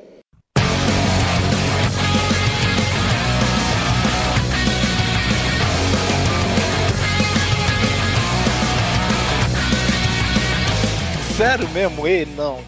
Não, cara, Beyblade é. Sabe o que é mais incrível? É que assim, eu vi a notícia, eu não ia colocar aqui, né? Porque eu li assim, eu li a manchete, ó. Ah, tudo bem, filme no Japão, né? Japão eles fazem qualquer Ah, coisa. Estados Só que eu fui ver. Cara, não é o Japão, cara. É a Paramount, junto com a Hasbro, a mesma galera que fez o, o J. Joe Transformer pros cinemas. Cara, que merda! Eu só vou assistir se tiver o Michael Bay. Se tiver o Michael Bay, eu vou assistir. Caralho, peões explodindo, cara. Tá que pariu. Pior que agora eu tô curioso pra assistir só pela bizarrice. Esse pra eu ver pelo menos. Vocês estão de parabéns, gente. Eu não vou, não, cara. Eu não vou, eu não vou alimentar esse. Cara, não, mas vamos tentar imaginar como. Cara, eu não consigo imaginar o filme de Beyblade live action, cara. Eu não consigo. Sério, assim. Como? Não, É um negócio só pra vender peão, gente. É só pra vender peão. Mas, mas Luke, como, cara? J. Joe Transformers, tudo bem, faz todo sentido, mas. Caralho, cara. Como? Como, cara? Eu vi aquela primeira temporada de Beyblade, por que que preço eu me empolgava, gostava e tal. Mas depois fizeram aquele monte de coisa não. Nunca foi bom. Como, cara? Cara, tipo. Eu, eu, não, eu não consigo entender, tipo, como. Vão criar uma história pro, pro filme de, de garotos que jogam peões, E sabe? que o peão vai ameaçar a paz na Terra, porque. E que isso é uma fera, um animal mitológico dentro do peão e. Caralho! Caralho, cara, isso parece muito mais absurdo do que os dinossauros soltando fogo no filme do Michael Bay, cara. Eu quero ver muito. Meu Deus, eu. eu- eu- eu- caralho! Eu- Por favor, pessoas que estão assistindo, reflitam sobre isso. Um filme live action de Beyblade no ocidente, cara. Caralho! Eu nem Eu sabia que tive uma Beyblade fazia experiência bizarra que uma vez eu tava numa fila do cinema no Iguatemi e eu encontrei um, um cara que se disse o, a pessoa que cantou o tema de abertura da primeira temporada de Beyblade. Ah, mas todo mundo cantou ter- tempo de abertura da temporada de Beyblade, cara. Vai, Não, eu que Beyblade! Foi a pessoa responsável lá. Eu, eu entendi, André. Brincadeira. Eu quero ver o trailer disso. Quando sair o trailer, pessoal, com certeza a gente vai divulgar aqui no Eu Opinando. Se sair o filme da Beyblade antes do filme da Liga da Justiça, eu vou dar muita risada. é, é... Acabou? Acabou. Graças a Deus. Vamos para as indicações logo. 果てないこの夢を守って Eu recomendo Secret Wars.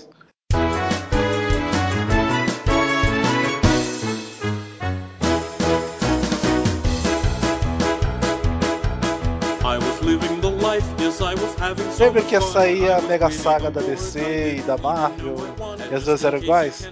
A diferença que a gente provou é que Secret Wars é bom e Convergência é uma bosta. Há controvérsias, não quanto a Secret Convergência é uma bosta, Convergência é uma bosta, mas há controvérsias quanto a Secret Wars ser boa. Secret Wars é bom, cara. Secret Wars é foda. É Não, verdadeiramente foda. Sei, sei, sei. Uma vete aí falando. Não, de verdade, é muito bom. Tá, tá, Todas, tá. Todos os canais de notícia que fazem Todos os canais de notícia, Até calma. o blog do Juquinha, eles estão dando nota alta pra todas as tie-ins de Secret Wars. Eu não sei, cara, eu não sei. E eu estou lendo todas todas são muito fodas, velho. É, Eu juro que eu não tenho a menor vontade de ler Secret Wars, cara. mas é muito bom. É, enfim, lembra que eu falei pra vocês lerem Vingadores lá? Então, vocês têm que ler aquela porra. Mas só pra primeira edição, porque a primeira edição é mais ou menos o fim da saga do cara lá. Que ele não explica muito, é tipo o universo Ultimate e o universo normal se colidiram. E aí tá saindo a porrada. É beleza. Depois da segunda edição pra lá, você não precisa mais ler mais nada, só sabe que existe o mundo lá, o Battle, Battle World.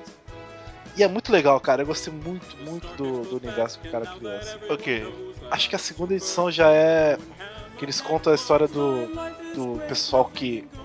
que, que é tipo a polícia do, do mundo, que é o. são os Thors.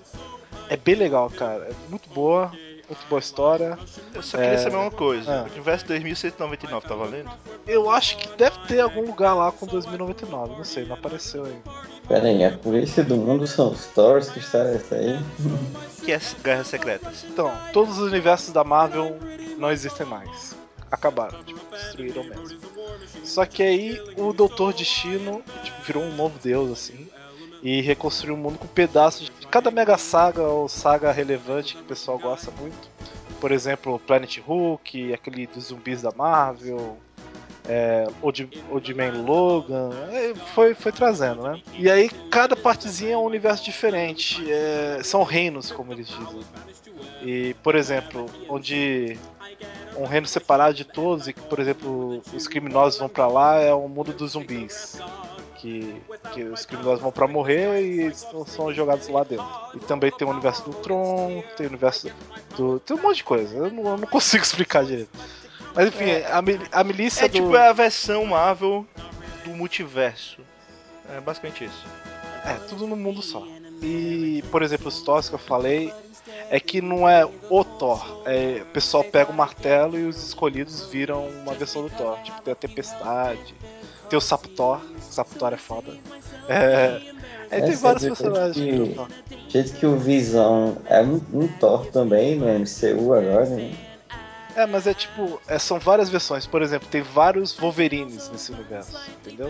Uhum. Então não é Já o, o Wolverine que vira o Thor. É um Já Wolverine. ressuscitaram o Wolverine?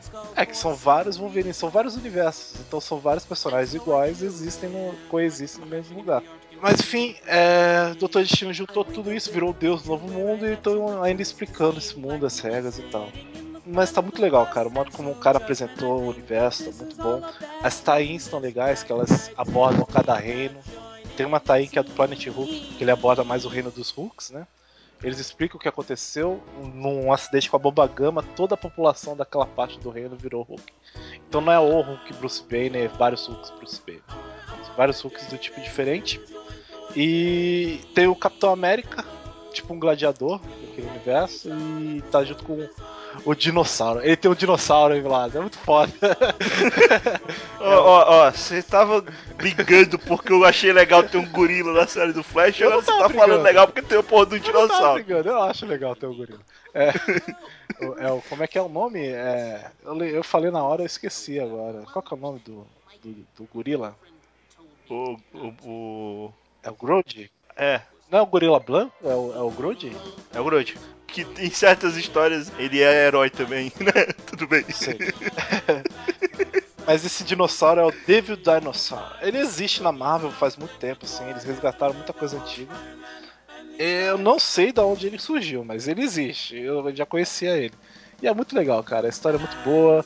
Tem a história do A-Force, que é um reino em que as mulheres da Marvel defendem ele, são tipo umas Vingadores só com mulheres.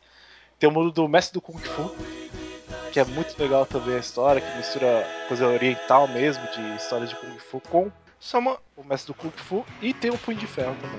Agora até um pouco defendendo Secret Wars e comparando com o Converse, acho que um dos grandes vantagens, de certa forma, é, foi essa questão da imersão de todo o universo Marvel dentro do Secret Wars de fato. Porque no Convergence, ela ainda é meio com série tapa-buraco, porque a DC ia mudar de lugar, né? A empresa ia mudar de lugar, ia pra sair de Los Angeles, ia pra Nova York, uma coisa assim.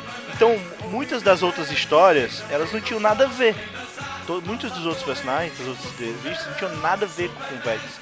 Então não havia essa, a mega, o caráter mega saga de Convergence era uma mega saga assim, meio, é, qualquer coisa, sabe? Enquanto que o, o Wars é um negócio que já vem sendo construído há muito tempo. É, ainda acho que o cara que fez Secret Wars teve, conversou com o Morrison, mas Não, e é, e é bem legal que todas as tains, se você não quiser ler as tains, tá de boa. Você só não vai ter o, vai conhecer os outros reinos. Você vai entender a, a história tranquilamente sem ler elas. a mesma coisa do Guerra Civil, muitas outras. É, o problema da Guerra Civil é que era o me- como era o mesmo universo, né? Algumas coisas aconteciam, às vezes refletiam na Mega Saga principal. Provavelmente vai acontecer nisso aqui também, mas acho que não vai ser tão grande assim. E se você pegar, por, por exemplo, eu, eu gosto muito do review do pessoal do Comic Book Resources. né? Hum. Todas as tains do, do Secret Wars estão de 3 estrelas pra cima. assim. É, tá tudo muito bem avaliado, tá tudo muito bom. E eu realmente tô achando bom, cara.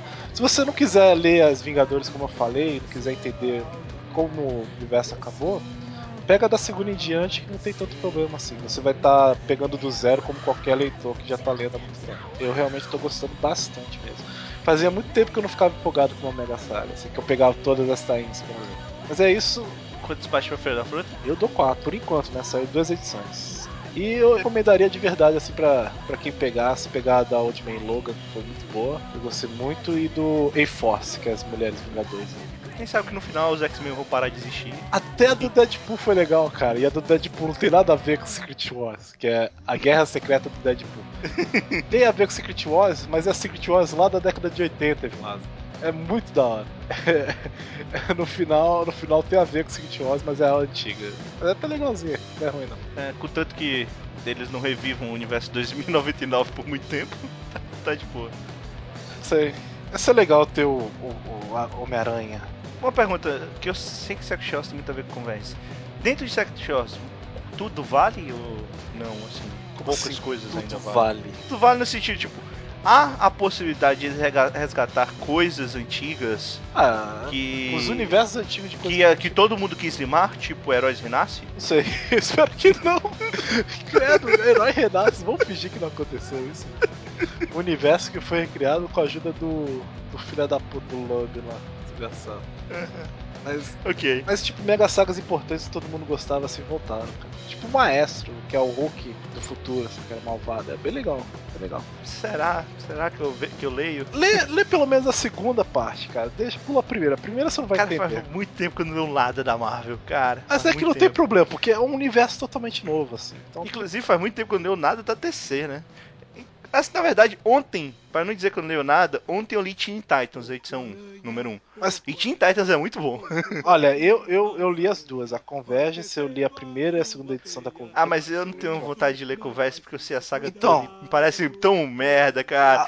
Cara, só saber que o Parallax é o herói da história já me deixa muito puto. E Vilazo, a Convergence pra mim é muito mais difícil de você ler se você não leu nada da DC do que a Uhum. Secret Wars. Porque a Convergence, eles Você tem que ler pegam... no mínimo Multiverse pra, pra ler Converse. Não só isso, você pega as tains, as tains são histórias antigas da DC continuadas, de universos antigos. É, se você não leu nada, é, Se mas você eu já eu conhece- tenho, eu tenho co- conhecimento Então, mas passado, eu não tenho muito conhecimento da DC, eu ficava perdido em Convergence, nos, nas Ah, tá. Você É. pegar toda a tradição de uma DC é pesado, viu? É muito. O Morrison é muito pesado nesse tipo de coisa, não sabe balancear. Esse aí pelo Mas menos. o Morrison, não foi o Morrison, confesso. Foi, foi o Morrison. Foi o Morrison? Que eu saiba, foi. Que eu saiba, não. Ele, ele, ele trabalhou em Multiversity e deu o- a líder pro Convergence, mas não é ele que escreve com Gerais. Sei. Mas eu, eu sei que. Não sei. Pelo menos como a Secret Wars é um universo totalmente novo. Ah, você pode não conhecer o Devil Dinosaur. Por que tem um dinossauro com o Steve Rogers? Mas é uma história totalmente nova, então não tem tanto problema assim se pegar do zero. Legal. Então, cara, talvez eu, eu pegue aí. Eu, eu queria ler mais alguma coisa de super-herói. Faz tempo que eu não leio É, super-herói. só, pessoal, tô te avisando que a primeira já vai ser confusa pra ti. Então é melhor Não, eu sei que eu tenho que ler o primeiro aqueles Vingadores lá que É, eu recomendo, se você quiser ler mesmo e ter preguiça de pegar tudo, lê o começo das Novos Vingadores, que eu tinha avisado antes. Pega os dois primeiros arcos, pelo menos, e depois pula pros finaizinhos, os dois últimos arcos, e pega pra ler a Secret Wars. Aí você vai ter uma base, pelo menos. Ok. É isso.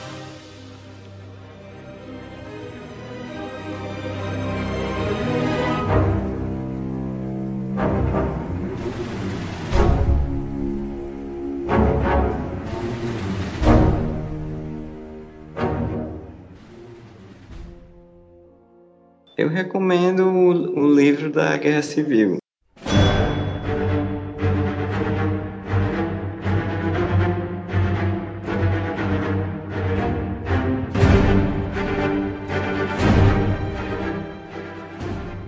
Assim, a gente tá falando da dificuldade de você pegar uma mega saga dessa. É, você tem um, um caso que é um, chega a ser até um pouco mais do que um compilado, porque ele pega uma, uma saga grande e faz um livro escrito. Foi uma adaptação, mas mesmo assim é uma forma interessante de você ter tudo num canto só e é uma coisa que vai ter um filme agora no MCU, né? Vai ter da saga do Capitão América. E pra quem gosta, é interessante. É, eu tô lendo. Todos os heróis estão lá de uma vez. Mas é novelização? Como é que é? Sim, é um, é um livro só em texto. Mas assim, ele pega só o arco principal. Como eu falei, eu não li o Guerra Civil, tudo que saiu Guerra Civil. Eu tenho o compilado da história principal do Guerra Civil. Então, eu, eu não li, por exemplo, a saga do, do Homem-Aranha durante a Guerra Civil. Eu li o que aconteceu com o Homem-Aranha na Guerra Civil propriamente dita. Uhum. Então, ele pega tudo isso, ele pega tipo os tains todos e coloca junto, ou ele fala só do arco principal? Pelo tamanho dele, lembrando que não deve ser preciso, porque é uma adaptação, ele deve pegar coisa, inclusive, dos tains, porque é um livro grandinho. Deve pegar coisa que está incluída na, até nos tains. Você tá lendo o começo ainda? Sim, não, não tá muito longe, mas deu pra ver que ele, de cara, ele usa um bocado de herói, assim, que eu não vi ainda no MCU. É, é, é bem interessante. MCU, pra quem não tá pegando ideia, é o Marvel Cinematographic Universe. Que inclui, inclusive, Agents of S.H.I.E.L.D. é, é, bem, é outra coisa. Quadrinhos e filme, filme e TV. Mas bem, é. Então, qual que é o ponto mais legal, assim, que você falou? Que eu, eu gostei dessa. Porque realmente ler Mega Sagas em quadrinhos é muito complicado, porque tem muita coisa pra você ler e acaba se perdendo, se perdendo. Acaba sendo muito difícil acompanhar. Mas o que, que você achou de tão legal assim no livro que faz que faz ser uma compra interessante? Por exemplo, eu li Guerra Civil, eu li a parte principal. Você acha que pra mim esse livro ainda é interessante? Talvez não, porque você, já conhece a história basicamente, mas se você quer reviver a coisa, né? Assim, assim como eu tô revendo Dragon Ball Kai, é uma boa. Vale a pena ter o quadrinho e o livro? Não, é isso que eu tô dizendo. Talvez, talvez não assim por essa coisa ah, eu já conheço a história e tal. Tu já tinha lido Guerra Civil? Ou tá lendo só esse livro? Não. Eu não tinha lido. Eu tinha ouvido falar de umas coisas. Eu, eu conhecia. Eu conhecia algo do Guerra Civil, mas, Entendi. mas eu não, Mas eu não o tinha- primeiro contato real com o que tá- tu tá tendo é o livro. eu não tinha visto realmente. Aí assim, é, bom- é bom principalmente pra quem não viu de verdade, pra, porque você vai ter. Vai, vai entrar em contato antes de ver o filme. Pra quem, pra quem tá gostando desse universo Marvel e quer se imergir mais sem precisar ir atrás das várias, vários quadrinhos espalhados. Não, eu, eu acho a iniciativa boa. Eu não, eu não sei ainda como seria essa questão do vale a pena pegar o livro em relação ao quadrinho ou mais interessante ver o quadrinho. Mas como livro separado, você tá dizendo aí que é bom, né? Uhum. É que pra- eu gosto dos Guerra Civil, mas eu acho a história mais ou menos, sabe? Eu não acho essas coisas tudo que todo mundo fala. Eu já gostei mais. Hoje em dia eu reflito sobre ela. Tem várias coisinhas assim que, eu, que me deixam meio. Mas é uma história boa, é uma história de quadrinhos boas. Então, quantos Batman Feira da Fruta você dá pra Guerra Civil e que lado você toma na Guerra Civil?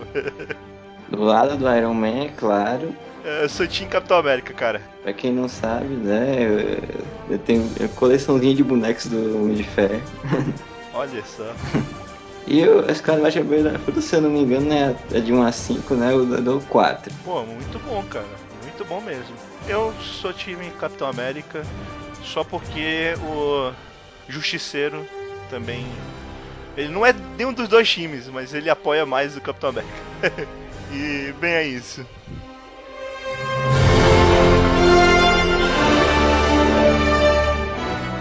Eu recomendo Mad Max Estrada da Fúria.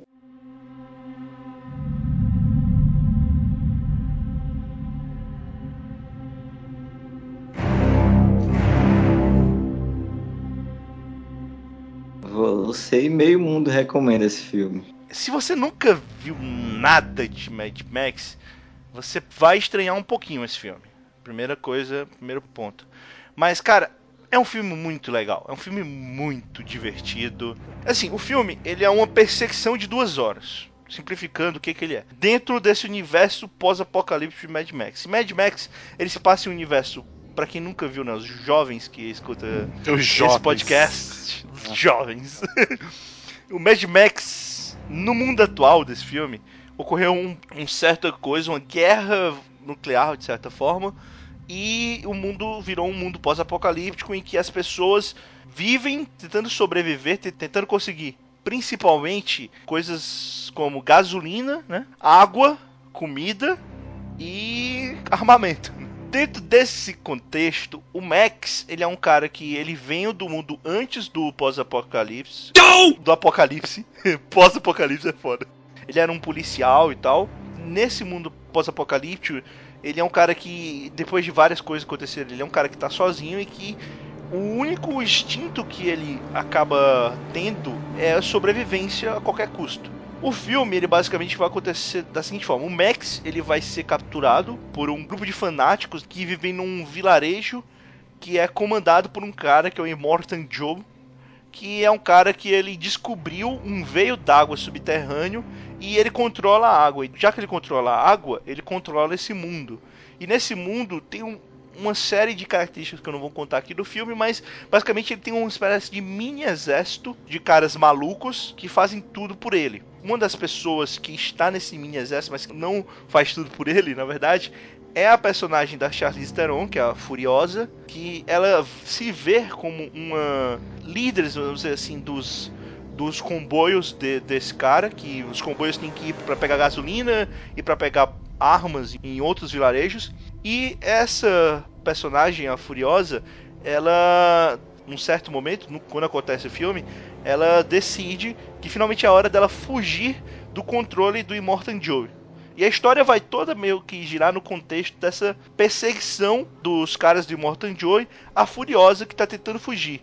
Dentro disso, o Max vai acabar entrando no meio de uma forma que eu não vou falar, porque não sei se vai quebrar a ideia do filme, mas o pessoal pode reclamar. E bem, é um filme de perseguição de duas horas, do caralho, explosões do caralho, um contexto visual que é totalmente anos 80, mas é um anos 80 pro mundo atual, sabe? É o pós-apocalipse anos 80 no contexto atual.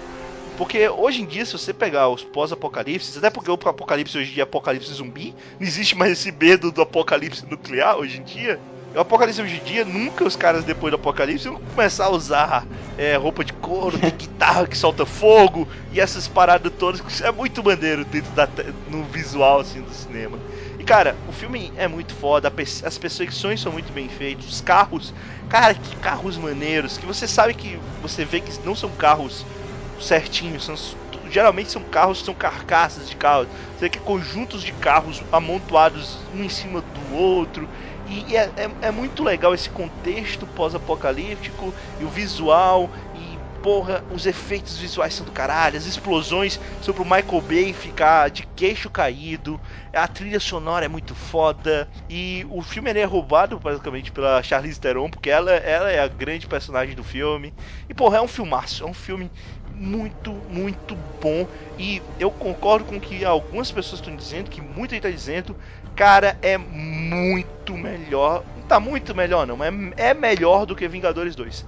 Fácil, fácil. É muito bom, cara, esse filme, na minha opinião.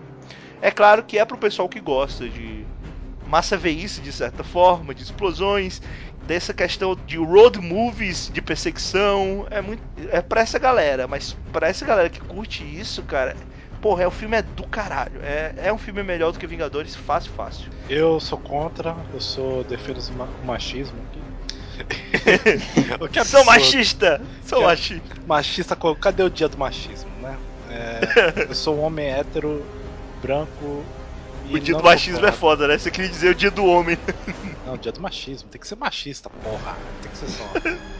O O Luke tá brincando aí porque teve várias pessoas falando mal do filme só por essa questão de é muito feminista e não sei o que, babá. Mas cara, até o, o próprio Tom Hardy que faz o Max nesse filme, ele forte. respondeu lá, os, os caras perguntaram pra ele, né? Em algum momento do filme, se pensou que contracenar com todas essas mulheres era ruim pro seu personagem e não sei o que, ele, ele simplesmente disse não. Aí todo mundo riu. Será que eu estou brincando mesmo? Será? Será que o Luke realmente é machista? Será que não? Vamos deixar essa pergunta aí no ar. Mas o que importa é que eu dou 5 Batman Feira da Fruta fácil pra Mad Max. E já tá confirmado um quinto filme de Mad Max, na Vai verdade. se chamar Mad Charlize Theron. É, muita gente tá dizendo que é Furiosa o filme, mas eu acho que não, acho que a personagem da Furiosa não vai aparecer né, no próximo filme. Porque não faz nem sentido pra, pra mim. Pelo final do filme não faz sentido a, a personagem da Charlize Theron voltar a aparecer. E bem, é- é, cara, eu acho muito foda. É um filme que vale muito a pena ir pro cinema. Se você não vai se empolgar muito com a história, porque eu concordo, a história não é muito profunda, mas não é pra ser, você vai achar muito foda os efeitos visuais. Eu falei do furacão, mas é porque é incrível, cara. A Tempestade de Areia o Furacão é uma das cenas mais iradas do filme. É muito bom, cara. E, tipo, é- vale a pena, vale a pena. E eu quero o DVD desse filme, o Blu-ray desse filme, tipo. é, e faz muito tempo que eu não quero comprar um Blu-ray de um filme, cara. Então é isso. Mad Max, Estrada da Fúria. Assistam. Aproveitem que ainda tá no cinema. E que ainda dá pra ver em legendado. Depois vai assistir Terremoto, a falha de San Andreas com The Rock. The, The Rock, Rock. versus o Terremoto. Ó, vou dar spoiler, o The Rock ganha do Terremoto. É, eu vou dar spoiler, The Rock dá um soco no terremoto.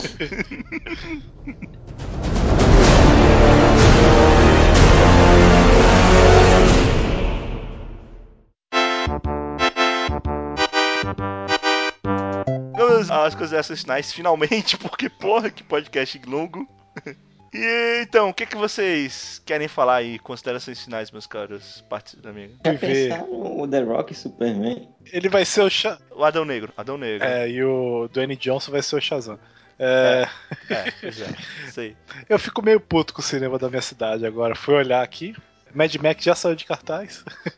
Porra, cara, aqui. Vingadores ainda tá em cartaz, cara. Não, Vingadores tá aqui ainda. É muito filha da puta, velho. É, 50 tons de cinza É ficou- estranho porque Mad Max levou mais pessoas no Brasil pro cinema do que Vingadores. 50 tons de cinza demorou 3 meses pra sair essa porra do cinema. Agora o Mad Max, que é o filme que eu quero ver, saiu.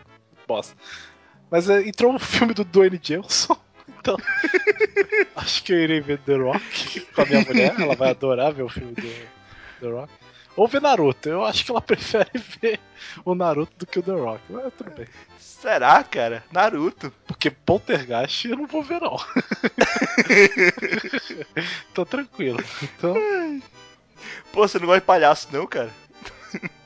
Não, cara, nem de TV. O Bozo aí, cara. Palhaço, filha da puta. Eu sabia que uma hora ele ia se mexer, só que na hora que ele se mexeu, eu tomei o senso de qualquer jeito. Foda-se esse filme. Tem também o filme do Ben, ben Affleck, do Adam Sandler, e tem o Steve Buscemi, que, é, que é, já é um motivo pra ver. Ele é lindo. Eu adoro ele. Ô, Casaria com ele. é isso? Você quer falar mais nada, não, Xanã? Ou sobre o Batman aí tá em cima do Batmóvel? Nossa, parece perseguição de Hot Wheels, cara. Os dois carros tá parecendo Hot Wheels, tá foda, cara. Cara, parece muito Hot Wheels. E o, e o triste e o mais estranho é que saiu mais coisa sobre, é, sobre o Esquadrão Suicida do que o Batman vs Superman, né? Parece que não Pois filmaram é, ainda. saiu, saiu mais coisas sobre o Batman e o Coringa no Esquadrão Suicida do que sobre o Batman no Superman, cara. E o estranho também. Eu, eu só fui lembrar que tinha Mulher Maravilha no filme do Batman do Superman agora há pouco, que eu não lembrava mesmo. Então, sei lá, tá bem estranho. Ah, sério? Você não sabia que ia ter Não, eu Mulher sabia, Maravilha? mas eu não lembrava. Porque ninguém Esse é mais fala da Mulher Maravilha. Tá muito estranho esse filme. O que aconteceu? Quando gravaram? Quando terminaram de gravar, ninguém sabe. Eles terminaram de gravar? Ah, pelo amor de Deus, eu acho que não, né? Mas, pô, sei lá. É ano que vem, cara, não é esse ano não, viu? Só pra avisar. Eu sei, tio. Mas eu não sei, eu não sei desse filme. Não sei de nada desse filme. Eu sei que o Superman é o vilão. Se o Batman tá gravando Esquadrão Suicida, quer dizer que acabou um pouco a participação do Batman, né? Sei lá, cara, vai que junta os dois filmes. Sei lá. Eu sei que semana que vem nós vamos saber de novos atores que vão estar no Esquadrão Suicida. Lex Luthor já foi apresentado essa semana. Porra, cara. Daqui a pouco tá o Superman também, essa porra. Realmente, cara, é é um cabide de empregos. Porra. Não se chama Universo DC, se chama Universo Batman. Tem alguns heróis lá dentro. Universo Batman. É, só o Batman aparece nessa porra. É pior que o vilão do filme é um vilão do Batman, né? Isso se não for o próprio Batman, né? Porque existe a, a especulação de que, na verdade, o Esquadrão Suicida vai atrás do Batman. Isso se não for o Batman interpretando todos os personagens ali dentro. Você não sabe, Não, não é, cara. Tem o Smith. O Smith não vai deixar, não. você não sabe. Pode ser um final a Lamib, que no final ele fala I am Batman. Porra, imagina aí, cara. O Smith de Batman. Aí o próximo filme é Corporação Batman. Você não sabe. Corporação Batman, cara. Ou o Smith podia ser o Robin também, né? Nossa senhora. Acabou o podcast, pelo amor de Deus. Vamos. Ah, André, faça aí considerações faça seu jabá, o que for. Vocês estavam falando de feminismo em Mad Max, eu acho legal de saber dessas coisas, assim. Eu sou o cara que, apesar de estar naquele lado que teoricamente não era pra sofrer preconceito, mas eu sou totalmente contra os preconceitos, as opressões. Eu acho legal assim, qualquer tipo de meio iniciativa, né, de, de combater essas coisas. Lembrando que eu escrevo sobre jogos no Intersect News, além, além de ser do anime portfólio. E eu queria ver o The Rock dando um soco na realidade. Você não sabe? Você não Você sabe. não sabe, cara. No final, The Rock é o eu, Batman. eu acho. Sabe qual é a minha opinião? O The Rock deveria ser o Flash reverso do filme do Flash, cara. Porra, correr com aquele tamanho dele é meio difícil, né? Ô, mas o Flash reverso é do tamanho do The Rock, porra. É, eu não sei. O Flash reverso dos quadrinhos é gigante, cara. É muito estranho. No final, The Rock é o Batman. Pode ser, né? Ou The Rock é o Robin. Olha que foda. Ou é os dois. Olha aí. Então, vamos acabar aqui, falar só estatísticas de busca lá do Anime Portfólio pra terminar, pra não perder a tradição, né? Então, uma pessoa chegou lá no Anime Portfólio, meus caros amigos, procurando por ordem das temporadas de lançamento de anime. É 1, 2, 3, 4. Eu não acredito no que eu ouvi. Não acredito no que eu ouvi, não pode ser verdade isso que eu escutei agora. Não, não, É, é, que é pessoa. É, é isso aí mesmo. É a ordem das estações do ano, pra quem quer saber. Ao É. contrário. Ao contrário da gente. É ao contrário da gente, porque é a ordem no Japão. Ou do jeito da gente, né? Só contar o contrário, né? Do Japão. Não sei. Uma pessoa chegou perguntando como fazer um bom protagonista. E a minha resposta é: chame o Nicolas Cage ou The Rock. Tá feito. Porra, podia ser que no final The Rock é o Nicolas Cage, hein? Ia ser foda. Puta que pariu, que filme do caralho, hein? Porra, tá aí um filme que ia ser foda hoje em dia, hein? Um filme do Nicolas Cage versus o The Rock. Eu imagino a peruca do Nicolas Cage. Ia ser foda. Uma pessoa chegou perguntando: anime com demônios em um diário. Eu sei que ele tá falando de Death Note, mas eu achei curioso a forma como ele buscou. É, uma pessoa chegou procurando por heróis sombrios dos animes. Ok. Eu, eu não sei, eu não sei. Mr. Popo. Mr. Popo, eu não sei se é um herói, não, cara. Mas ele é sombrio. Sombrio ele é. Olha o preconceito, olha o Não, é preconceito. porque o, meu Mr. da minha cronologia pessoal, o Mr. Popo é o, é o Mr. Popo do Dragon Ball Abridged. Eu não sei se você conhece. Ok. que ele é assustador. Assista Dragon Ball Abridged. É muito foda. Muito bom. Uma pessoa chegou perguntando por que Pokémon Filme 2 tem o título de The Power of One? Porque sim, né? Poder de um Ash, que filha da puta. Uma pessoa chegou procurando por Orgulho Nerd. Qualquer coisa. Eu sei porque as pessoas chegou lá no Portfólio, mas é porque eu achei curioso. Eu acho orgulho, orgulho Nerd é tão errado quanto Jimmy Olsen não ter gravatinha borboleta no seriado Supergirl. Né? Esse Jamie Olsen não tem orgulho nenhum, né? e por último, uma pessoa chegou procurando por mega.nz vídeos e imagens blog Loli World. Ok. O Lollywood, ótimo site. Eu tô curioso o que, que esse cara queria, cara. Tô curioso e assustado. Mas bem, é isso. É, obrigado a todos que ficaram até agora, duas horas de podcast. E até daqui a 15 dias, ou se você está o próximo podcast que vai ser não o Yopnanto. até daqui a uma semana. Tchau, tchau, galera. Tchau, tchau. Até mais.